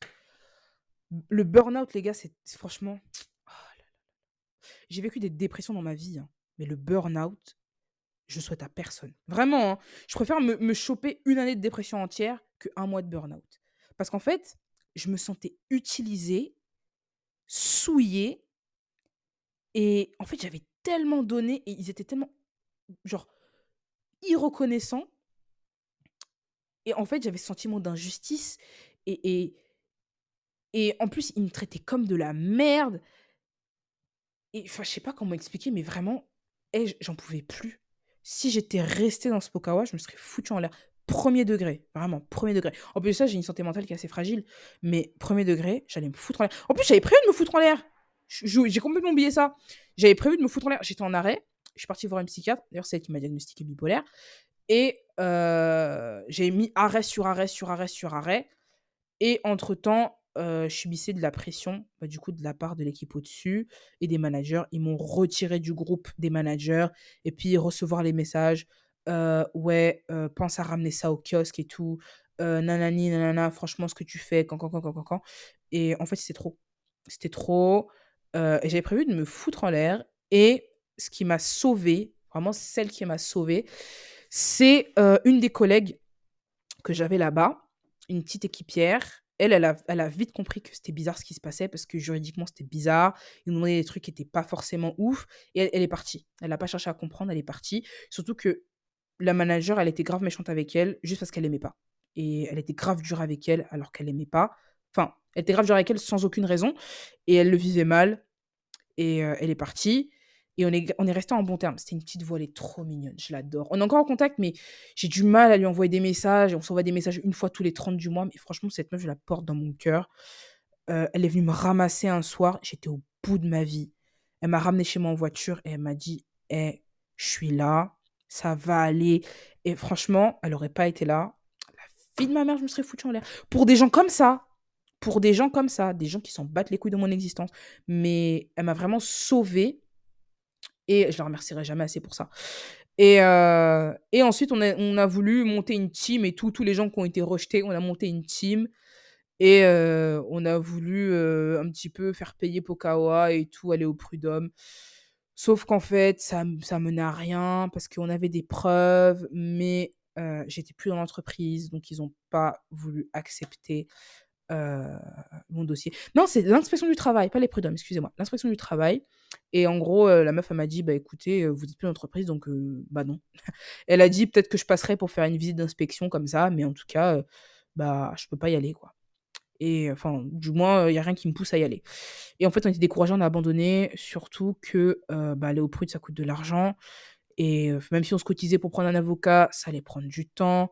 En vrai, on était sûr à 100% de gagner parce qu'il y avait tellement de trucs, on avait des preuves sur tellement de trucs, mais en fait, il fallait les thunes et les boss, ils avaient des thunes, donc ils allaient tellement nous contrer. Donc on a laissé, on a laissé et la petite revanche qu'on a eue, c'est qu'une meuf du groupe a fait un tweet qui a un peu percé. C'était, juste après l'émission Patron Incognito et et du coup, elle a parlé de ce qui se passait, de ce qui se passait dans le Pokawa. Le fait que putain, je balance tout ici, je m'en bats les couilles. Ah non, quoique on peut porter plainte. Est-ce qu'on peut porter plainte si je balance des trucs? Heu, je sais pas. En tout cas, hem, est-ce que je balance ou pas? Bon, non, non, non, non, si on met une plainte au cul, ça va être compliqué pour moi, hein? Mais en tout cas, passait des choses très illégales. Très illégales du type, heu, faux papiers, OK? Du type, non, je peux pas. Pardon, je peux pas. En tout cas, juste, il y a un bail de sans-papiers dans l'histoire. Un bail de on fournit des papiers à quelqu'un qu'on n'a pas et on le fait travailler sous un autre nom. Voilà, j'ai dit. Et, heu, et en fait, on a on avait ça comme preuve et on l'a pas mis au dossier parce que la personne en question, on l'aimait de ouf. Donc du coup, on a dit: «Vas-y, on va pas la mettre dans la merde».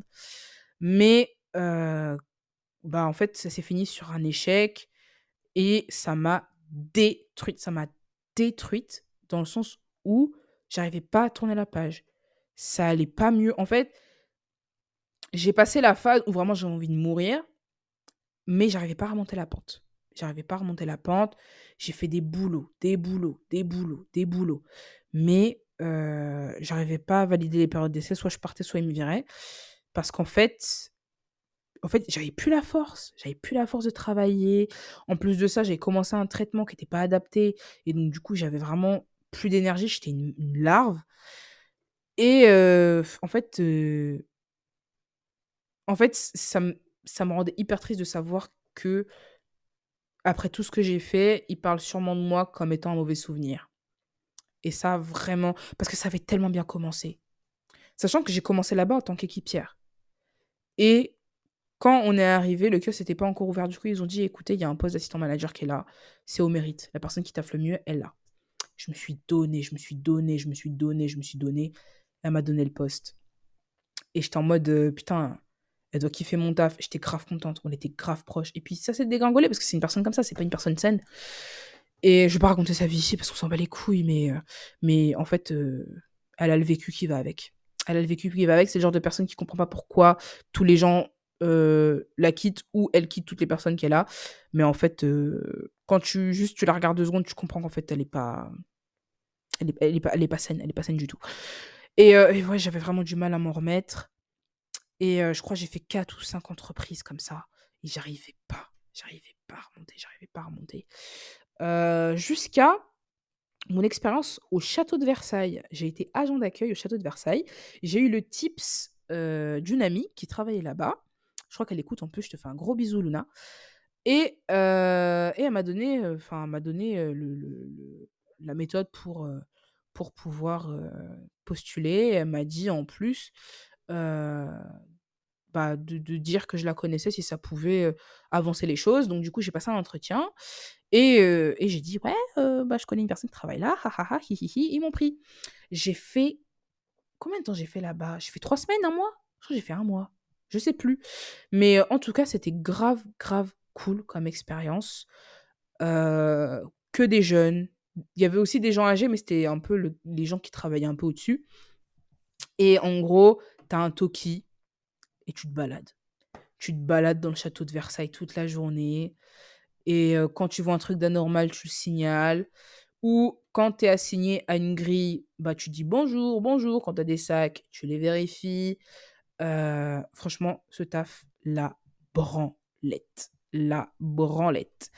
Et heu, en plus de ça, les gens étaient grave sympas. Sauf qu'il y avait des bails un peu brossons qui se passaient, des bails d'attouchement sexuel et tout, des bails de pédophilie de la part des responsables là-bas. Que des vieux, des vieux avec des gros ventres et qui avaient des familles et tout et qui draguaient des petites jeunettes et tout machin, qui faisaient des attouchements dans les voitures. Bref, moi en tout cas, heu, de toute façon, j'étais la petite Renoir, ils me calculaient pas, j'étais pas leur genre, c'était parfait. Moi, je suis venue faire mon taf, j'ai discuté avec des gens qui étaient grave sympas. Encore une fois, j'ai une crush au taf. Oui, je sais, je suis faible. C'était une meuf qui, heu, je sais même plus, je crois que je l'ai vue 2 fois parce que vraiment, c'est hyper grand et des fois, on est enfin, croise pratiquement jamais les mêmes gens avec qui on taffe. Et c'était une petite meuf, heu, bon, c'était encore une fois une hétéro, elle avait son mari, elle avait ses gosses et tout. D'ailleurs, elle était elle était mariée avec un Congolais, je m'en souviens. Et heu, putain, l'énergie que je kiffe, l'éner je pourrais pas vous décrire cette énergie, mais elle avait ce truc, ce truc que toutes les meufs avec qui j'ai crushé ont en commun. Et du coup, heu, bah, j'étais grave contente quand elle était là et tout, heu, c'était cool quand j'y allais.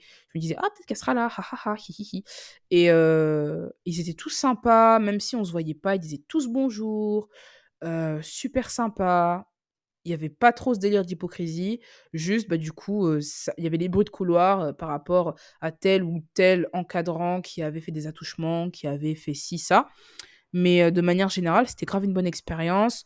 J'ai demandé à ce qu'ils renouvellent mon contrat, mais j'avais raté une journée sans avoir de justificatif et ils l'ont grave, grave mal pris. Enfin, pas mal pris, mais en mode c'était éliminatoire. Donc, du coup, ils m'ont pas renouvelé. Euh, mais c'était grave une bonne expérience et ça m'a reboosté pour retravailler.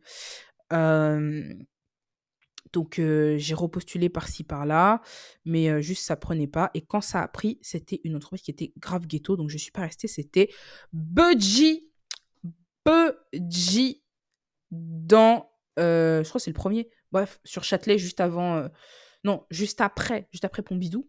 C'est un truc qui vend des corn dogs, K-pop à fond, voilà. C'est tout petit. Et cet endroit, déjà n'y mangez pas parce que c'est dégueulasse. Et euh, en fait, ne donnez pas des sous à des gens comme ça. Genre vraiment, euh, ils sont pas polis, ils parlent mal. Euh, le, le, le- la zone de travail, c'est un carré. C'est un carré de 3 mètres carrés. Et encore, on est trois. Une personne à la caisse, une personne qui fait les corn dogs et l'autre qui les met en sac. Et toute la journée, on se fait éclater. Vraiment, hein, il n'y a pas de moment de répit. Toute la journée, on se fait éclater. Et en fait, on bouge pas. On reste sur place. Et t'es enfermé dans un truc tout petit. Et en fait, c'est juste, c'était juste pas possible. C'était juste pas possible. Euh, chose, ils donnaient les clés à, les organisations pour savoir qui récupérait les clés le matin ou qui fermait le soir, c'était ghetto. Un soir, euh, je fermais avec une, une, de mes, une de mes équipières. Et il y avait, moi, pas d'ouverture le lendemain, donc quelqu'un devait passer pour récupérer les clés. La personne n'était pas au courant. Du coup, on a attendu trois heures que la personne vienne. On a appelé le responsable. Oui, mais je suis pas au courant. Écoutez, organisez-vous entre vous. euh, faut pas me déranger, machin, machin. Trop ghetto. Ghetto. Je suis pas restée. Franchement, j'avais l'énergie de taffer, mais en fait, l'entreprise, c'était juste pas possible. Je voulais pas retomber dans un truc bizarre. Donc, euh, je suis partie. Je suis partie et les gars, ils m'ont pas payé. J'ai mis, fin à la période d'essai par message. Mais en vrai, c'est un truc qui est légal. Enfin, c'est pris en compte. Une fin de période d'essai par message, ça peut être suffisant. J'ai mis, j'ai mis fin à la période d'essai par message.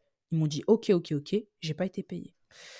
Et j'avais pas besoin de, enfin, j'avais pas besoin de thunes. Si, j'avais besoin de thunes, mais j'étais en mode euh, bon. Et du coup, j'ai pas réclamé, j'ai pas réclamé. Et quand j'étais en galère, quand j'étais en galère, quand le café m'a mis dehors et que j'avais besoin de thunes, je les je les harcelais. Je fais, hé, mes thunes, mes thunes, mes thunes. Vu, vu, vu. Là, là, j'ai envoyé un message, j'ai fait écouter. Je vous ai, je vous ai lancé là les, appels pour avoir mon argent, vous me donnez pas mon argent. J'ai porté plainte. Déjà, ils m'ont fait travailler, j'avais pas de contrat de travail. hein. J'avais pas de contrat de travail. Pas de contrat de travail. euh, chose. Ils me demandaient de travailler des semaines entières sans avoir de repos. J'avais des, des périodes où je faisais plus de 11 heures de travail, voire 12 euh, sans pause. En fait, c'était juste de l'esclavage. Et franchement, je, je voulais pas retourner dans ça. Donc, bref, j'ai envoyé un message bien salé où j'ai dit écoutez, les gars, si j'ai pas mes sous, ça va, ça, ça va barder. Ça va barder. J'ai une réponse 5 minutes après. Oh, désolé, j'avais pas vu tes messages. Écoute, euh, essaie de passer tel jour, tel jour et tout. moi, en attendant, je vais aller voir avec la hiérarchie pour qu'ils te donnent ton argent. Le jour où il me dit de passer, j'envoie un message. Ouais, mes sous, ils sont là. Oui, non, j'ai pas eu le responsable. Attends, attends, attends. J'attends une semaine. J'attends deux semaines. Et je suis là, bon, en fait, je vais pas attendre mille ans. Donnez-moi mes sous. Et, et bref, le manager, en plus, il était super gentil. Il était grave gentil. Mais en fait, au-dessus, ils s'en battaient les couilles. Enfin, ça prenait pas. Donc, du coup, il a fait pression, il a fait pression. Et ils m'ont donné mes thunes. Je suis partie les chercher. Et en plus de ça, c'était genre 500 balles. Je savais pas que c'était autant parce que je suis pas restée longtemps. Mais 500 balles. Du coup, j'étais en mode putain, c'est grave cool. Et, et ensuite, bah, du coup, il y a eu El Famoso Arc où j'ai fini homeless. Et du coup, j'ai dû trouver un taf. Et c'est le taf dans lequel je suis actuellement. C'est un travail en tant que assistante manager, mais en vrai, je fais vraiment le taf d'une manager. euh, dans une brasserie, slash restaurant, slash café. Et euh, franchement, en fait, c'est là où je me dis quand même que j'ai fait un, un bon bout de chemin. J'ai commencé en tant qu'équipière au McDo. Et aujourd'hui, je suis, manager dans un restaurant. Bon, c'est pas de la grande gastronomie, mais ça m'ouvre beaucoup de portes. Et j'ai eu de la chance parce qu'en fait, les anciens propriétaires, bon, le proprio proprio, lui, était, vraiment une brêle, était nul. Mais le directeur, c'était un gars qui connaissait la restauration et qui donnait sa chance à beaucoup de profils. Même des gens qui n'ont jamais travaillé dans la restauration. C'était un gars qui était très humain. Et euh, voilà, on a fait l'entretien et je lui ai dit, bon, écoutez, moi j'ai fait que de la restauration rapide. Euh, je suis assistante manager, donc ça veut dire que je sais comment manager une équipe, je sais comment gérer une équipe, mais j'ai pas le côté restauration tradit. Mais je vous cache pas, je suis motivée, je suis dans une situation où j'ai besoin d'un travail, je vais apprendre. Le gars, paf, il m'a donné le taf. Les premiers, les premiers jours, c'était compliqué. Je savais pas tenir un plateau, je savais pas comment aborder les clients, je connaissais pas comment débarrasser machin. Et au bout d'une semaine, c'était plié. Bon, là, je dis pas que j'ai la meilleure technique au monde, mais je sais me débrouiller. Et c'est grâce à ce monsieur qui m'a donné, qui m'a donné ma chance. Et, euh, quand le restaurant a été vendu, euh, le propriétaire lui a mis une douille et euh, il a dû lui faire un licenciement économique. Bon, j'ai appris plus tard qu'il a rebondi, qu'il a trouvé du travail, mais il m'a dit écoute, si tu as besoin, envoie-moi un message. envoie-moi un message si tu as besoin de travail ou juste si ça va pas ou machin, moi je suis là. Et franchement, ce gars, un amour. Un amour. Il y a des gens comme ça qui te redonnent foi en l'humanité. En mode, de- dans le monde du travail, tout est si faux, les gens se mettent tous en mode robot. Et il y a des personnes comme ça qui sont humains et qui sont bons. Et quand tu les vois, tu te dis, putain, en fait, c'est pas si mal, genre. Et j'espère être ce genre de personne pour des gens. Mais en tout cas, ce mec-là, il m'a donné ma chance et je suis là aujourd'hui. Et là, maintenant, si je perds mon taf ou quoi que ce soit, je pourrais postuler dans d'autres restaurants. En plus, ce restaurant-là où je taffe, il me paie pas de ouf. hein. Mais euh, un restaurant sur Paris-Paris, une place d'assistant manager, je peux toucher jusqu'à 4000 voire 5000 balles par mois. En, sans compter les tips. Je peux faire de la, haute gastro, je peux faire de la brasserie, je peux faire plein de trucs. Et ce mec-là m'a donné les clés pour ça. Et euh, je suis fière de mon parcours. Je suis fière de mon parcours. Certes, je dis que c'est pas mon domaine de prédilection, mais quand je pense d'où est-ce que je suis venue, je suis grave contente. Et je me dis que les choses n'arrivent pas pour rien. Euh, je suis pas arrivée jusque là où je suis aujourd'hui parce que, tu vois, moi je suis quelqu'un, je, crois beaucoup, euh, je crois beaucoup, euh, bah, du coup, aux forces de l'univers et je me dis que si je suis là aujourd'hui, c'est que j'ai quand même quelque chose à y tirer. J'ai gagné beaucoup, beaucoup personnellement. J'ai beaucoup appris sur moi-même. J'ai beaucoup appris à gérer ma timidité. J'ai beaucoup appris à communiquer. Euh, j'ai appris à gérer des responsabilités. J'ai vraiment appris énormément sur moi-même grâce à ce milieu. Et euh, je suis énormément reconnaissante, de ça, de gens qui m'ont donné ma chance. Même si, bon, il y a des gens qui m'ont détruit. Mais euh, je suis là où je suis aujourd'hui et j'en suis quand même fière. C'est pas donné à tout le monde, les gars.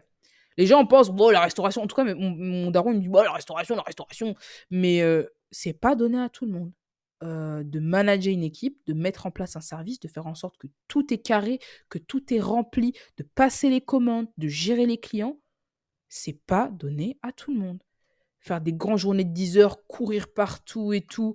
Quand les clients sont pas contents, c'est toi qui viens voir. Quand il y a un problème avec les équipes, c'est toi qui dois le gérer. Quand il y a un problème de fournisseur, c'est toi qui dois te débrouiller pour trouver des trucs. Genre, euh, il y a eu un shift, on n'avait plus de paille. J'ai dû courir. hein. J'ai couru, j'ai fait quatre magasins, ils n'avaient pas de paille. J'ai dû demander au resto d'en face. J'ai fait 4-5 restos, prendre une poignée, une poignée, une poignée, et j'ai pu avoir des pailles. Mais c'est franchement, des fois, c'est pas évident, en fait. C'est vraiment pas évident. Et surtout, les clients. Les clients. Bon, après, euh, en passant à, de la restauration traditionnelle, il y a beaucoup moins de tarés comme j'ai pu en voir au McDo. Mais euh, en fait, c'est un truc que j'ai bien remarqué, c'est que quand les choses vont super bien, les gens sont en mode Oh, c'était cool. Mais dès qu'un truc va mal, tu peux être sûr qu'ils vont dégainer leur téléphone et mettre une étoile et dire Inadmissible Non, non, non, non, non, non. Ça, c'est une dinguerie. J'avais raconté en story, il y avait une dame, elle est venue avec son enfant handicapé. Son enfant handicapé, et quand ils sont arrivés, je les ai bien reçus. Elle a commencé un peu à être chiante. Oui, euh, mon enfant ne mange pas ci, ça, ça, regardez bien les étiquettes. Est-ce que je peux voir les étiquettes? Je suis en mode bon, ok, ok. Bref, c'est une famille sans glucose, sans lactose, sans vie, sans goût, comme ça. Moi, euh, tranquille, tu vois, je regardais tout, je leur montre, ok, ils consomment, ils mangent et tout. Maintenant, euh, dans l'euphorie, son gosse, il veut monter les escaliers qui mènent à l'étage. Sauf que l'étage, on l'interdit au public, En vrai, il y a des tables et des chaises. De base, c'est un endroit pour manger. Sauf qu'en fait, on faisait pas assez de couverts et il y a un accès direct au bureau, là où il y a de l'argent. Donc, du coup, euh, en plus, le bureau était ouvert à ce moment-là. Du coup, on a toujours dit refuser l'accès. Ou s'il y a des gosses qui veulent monter, ha ha ha, hi bah à ce moment-là, euh, s'il y a personne, tu t'envoies un serveur pour qu'il surveille. Sauf que là, on était plein à craquer et je pouvais pas me permettre de faire ça. Donc du coup, je lui dis, Madame, euh, vous pouvez pas monter. Oui, non, mais mon fils, il veut juste aller voir. Je lui dis, non, mais je comprends tout à fait, mais c'est pas possible. Oui, mais mon fils, euh, machin, vous savez, euh, il est, il est quoi Il était autiste. Il est autiste et il fait une fixette et si Madame, je comprends tout à fait, mais c'est pas possible en fait. Ce que j'interdis à une personne, j'interdis à tout le monde. Et je comprends que votre enfant ait un handicap, mais moi j'ai des règles à respecter. Et là, la meuf, elle dit quoi? Non, mais on va monter. En mode, la meuf, elle dit on va quand même monter. Et là, elle monte. Et là, je fais quoi? Je monte plus vite qu'elle et je me mets en haut des marches. Et je la regarde et je fais Madame, c'est pas possible. Et là, elle fait On reviendra pas. Et elle attrape son enfant avec une violence. Elle a porté son enfant comme si c'était un sac à patates et elle l'a descendu. L'enfant, il criait Et j'étais en mode Mais en fait, c'est toi qui le traumatise, ton gosse. Tu l'aurais juste demandé de descendre tranquillement, il serait descendu. Elle l'a attrapé vraiment, elle l'a limite tiré par le col. Ils sont descendus. On reviendra plus. Non. Et dans la minute, il y a eu un commentaire négatif. Un pavé. Oui, je suis horrifiée de comment est-ce qu'on traite les enfants handicapés. Moi, en tant que mère d'un enfant handicapé, je souffre. Euh, franchement, ce manque d'humanité dans ce restaurant me déçoit. J'ai une vie... Elle, elle, a, elle a vidé son sac. Une vie difficile et tout et tout. Et, euh, bref, euh, j'ai appelé le manager, j'ai expliqué, il m'a dit T'inquiète, il n'y a pas de souci. Ils ont répondu aux commentaires en disant, grosso modo, que si ton gosse est handicapé, c'est pas notre problème. Et, euh, et des trucs comme ça, il y en a plein. Il y en a plein. En fait, dans ce resto, la clientèle, c'est que des petits vieux et ils sont super capricieux. Si euh, son café, il n'est pas orienté, la tasse n'est pas orientée à 45 degrés, machin, hop, on te le renvoie. Il y a une dame qui vient tous les vendredis. Si euh, il y a un truc qui va pas, elle renvoie le plat et elle exige un dessert offert. Et cette meuf, on la connaît, donc du coup, on lui fait. Et euh, franchement, c'est c'est calamiteux les clients là-bas. C'est calamiteux de ouf. Mais, euh, voilà, j'ai su, j'ai toujours su gérer ça avec brio, à part pour du coup le- l'enfant handicapé. Euh, et des fois, c'était grave ghetto. Des fois, le frigo il fonctionnait plus, tous les produits étaient chauds, tout le monde les renvoyait. Et on a dû donner des intoxications alimentaires à des gens. hein. On servait de la nourriture, c'était trop grave. La caisse marchait pas, on était en rupture de ci, de ça, les gens étaient énervés. Non, c'est trop. Mais euh, j'ai beaucoup glow up et je sens que je glow up encore plus avec la nouvelle patronne parce que elle, elle vient de la restauration et elle sait comment ça marche et elle me donne beaucoup de tips. Euh, même si je suis assistante manager, euh, je lui ai plus ou moins expliqué mon parcours et euh, voilà, elle, elle m'explique, elle m'explique un peu, elle me donne des tips comment ça marche, comment se tenir, comment machin, parce que c'est vraiment de la restauration classique parisienne. C'est pas du tout le même délire que ce qu'on avait, ce dans quoi je travaillais avant. Et j'apprends toujours plus. Et, euh, et j'espère, j'espère en tirer quelque chose et pas juste changer d'orientation, de domaine professionnel du jour au lendemain. En tout cas, si ça arrive, je sais que j'aurai appris des choses et c'est grave cool. Je m'intéresse beaucoup euh, aux alcools, euh, au métier de bartender, au métier de, mixologue, parce que comme j'ai dit, j'aime bien associer les choses et faire des cocktails. Je pense que ça a l'air cool. J'ai plein de chez moi avec des recettes de cocktails et je les trouve toutes ouf. Et je pense que je pourrais faire des trucs pas mal.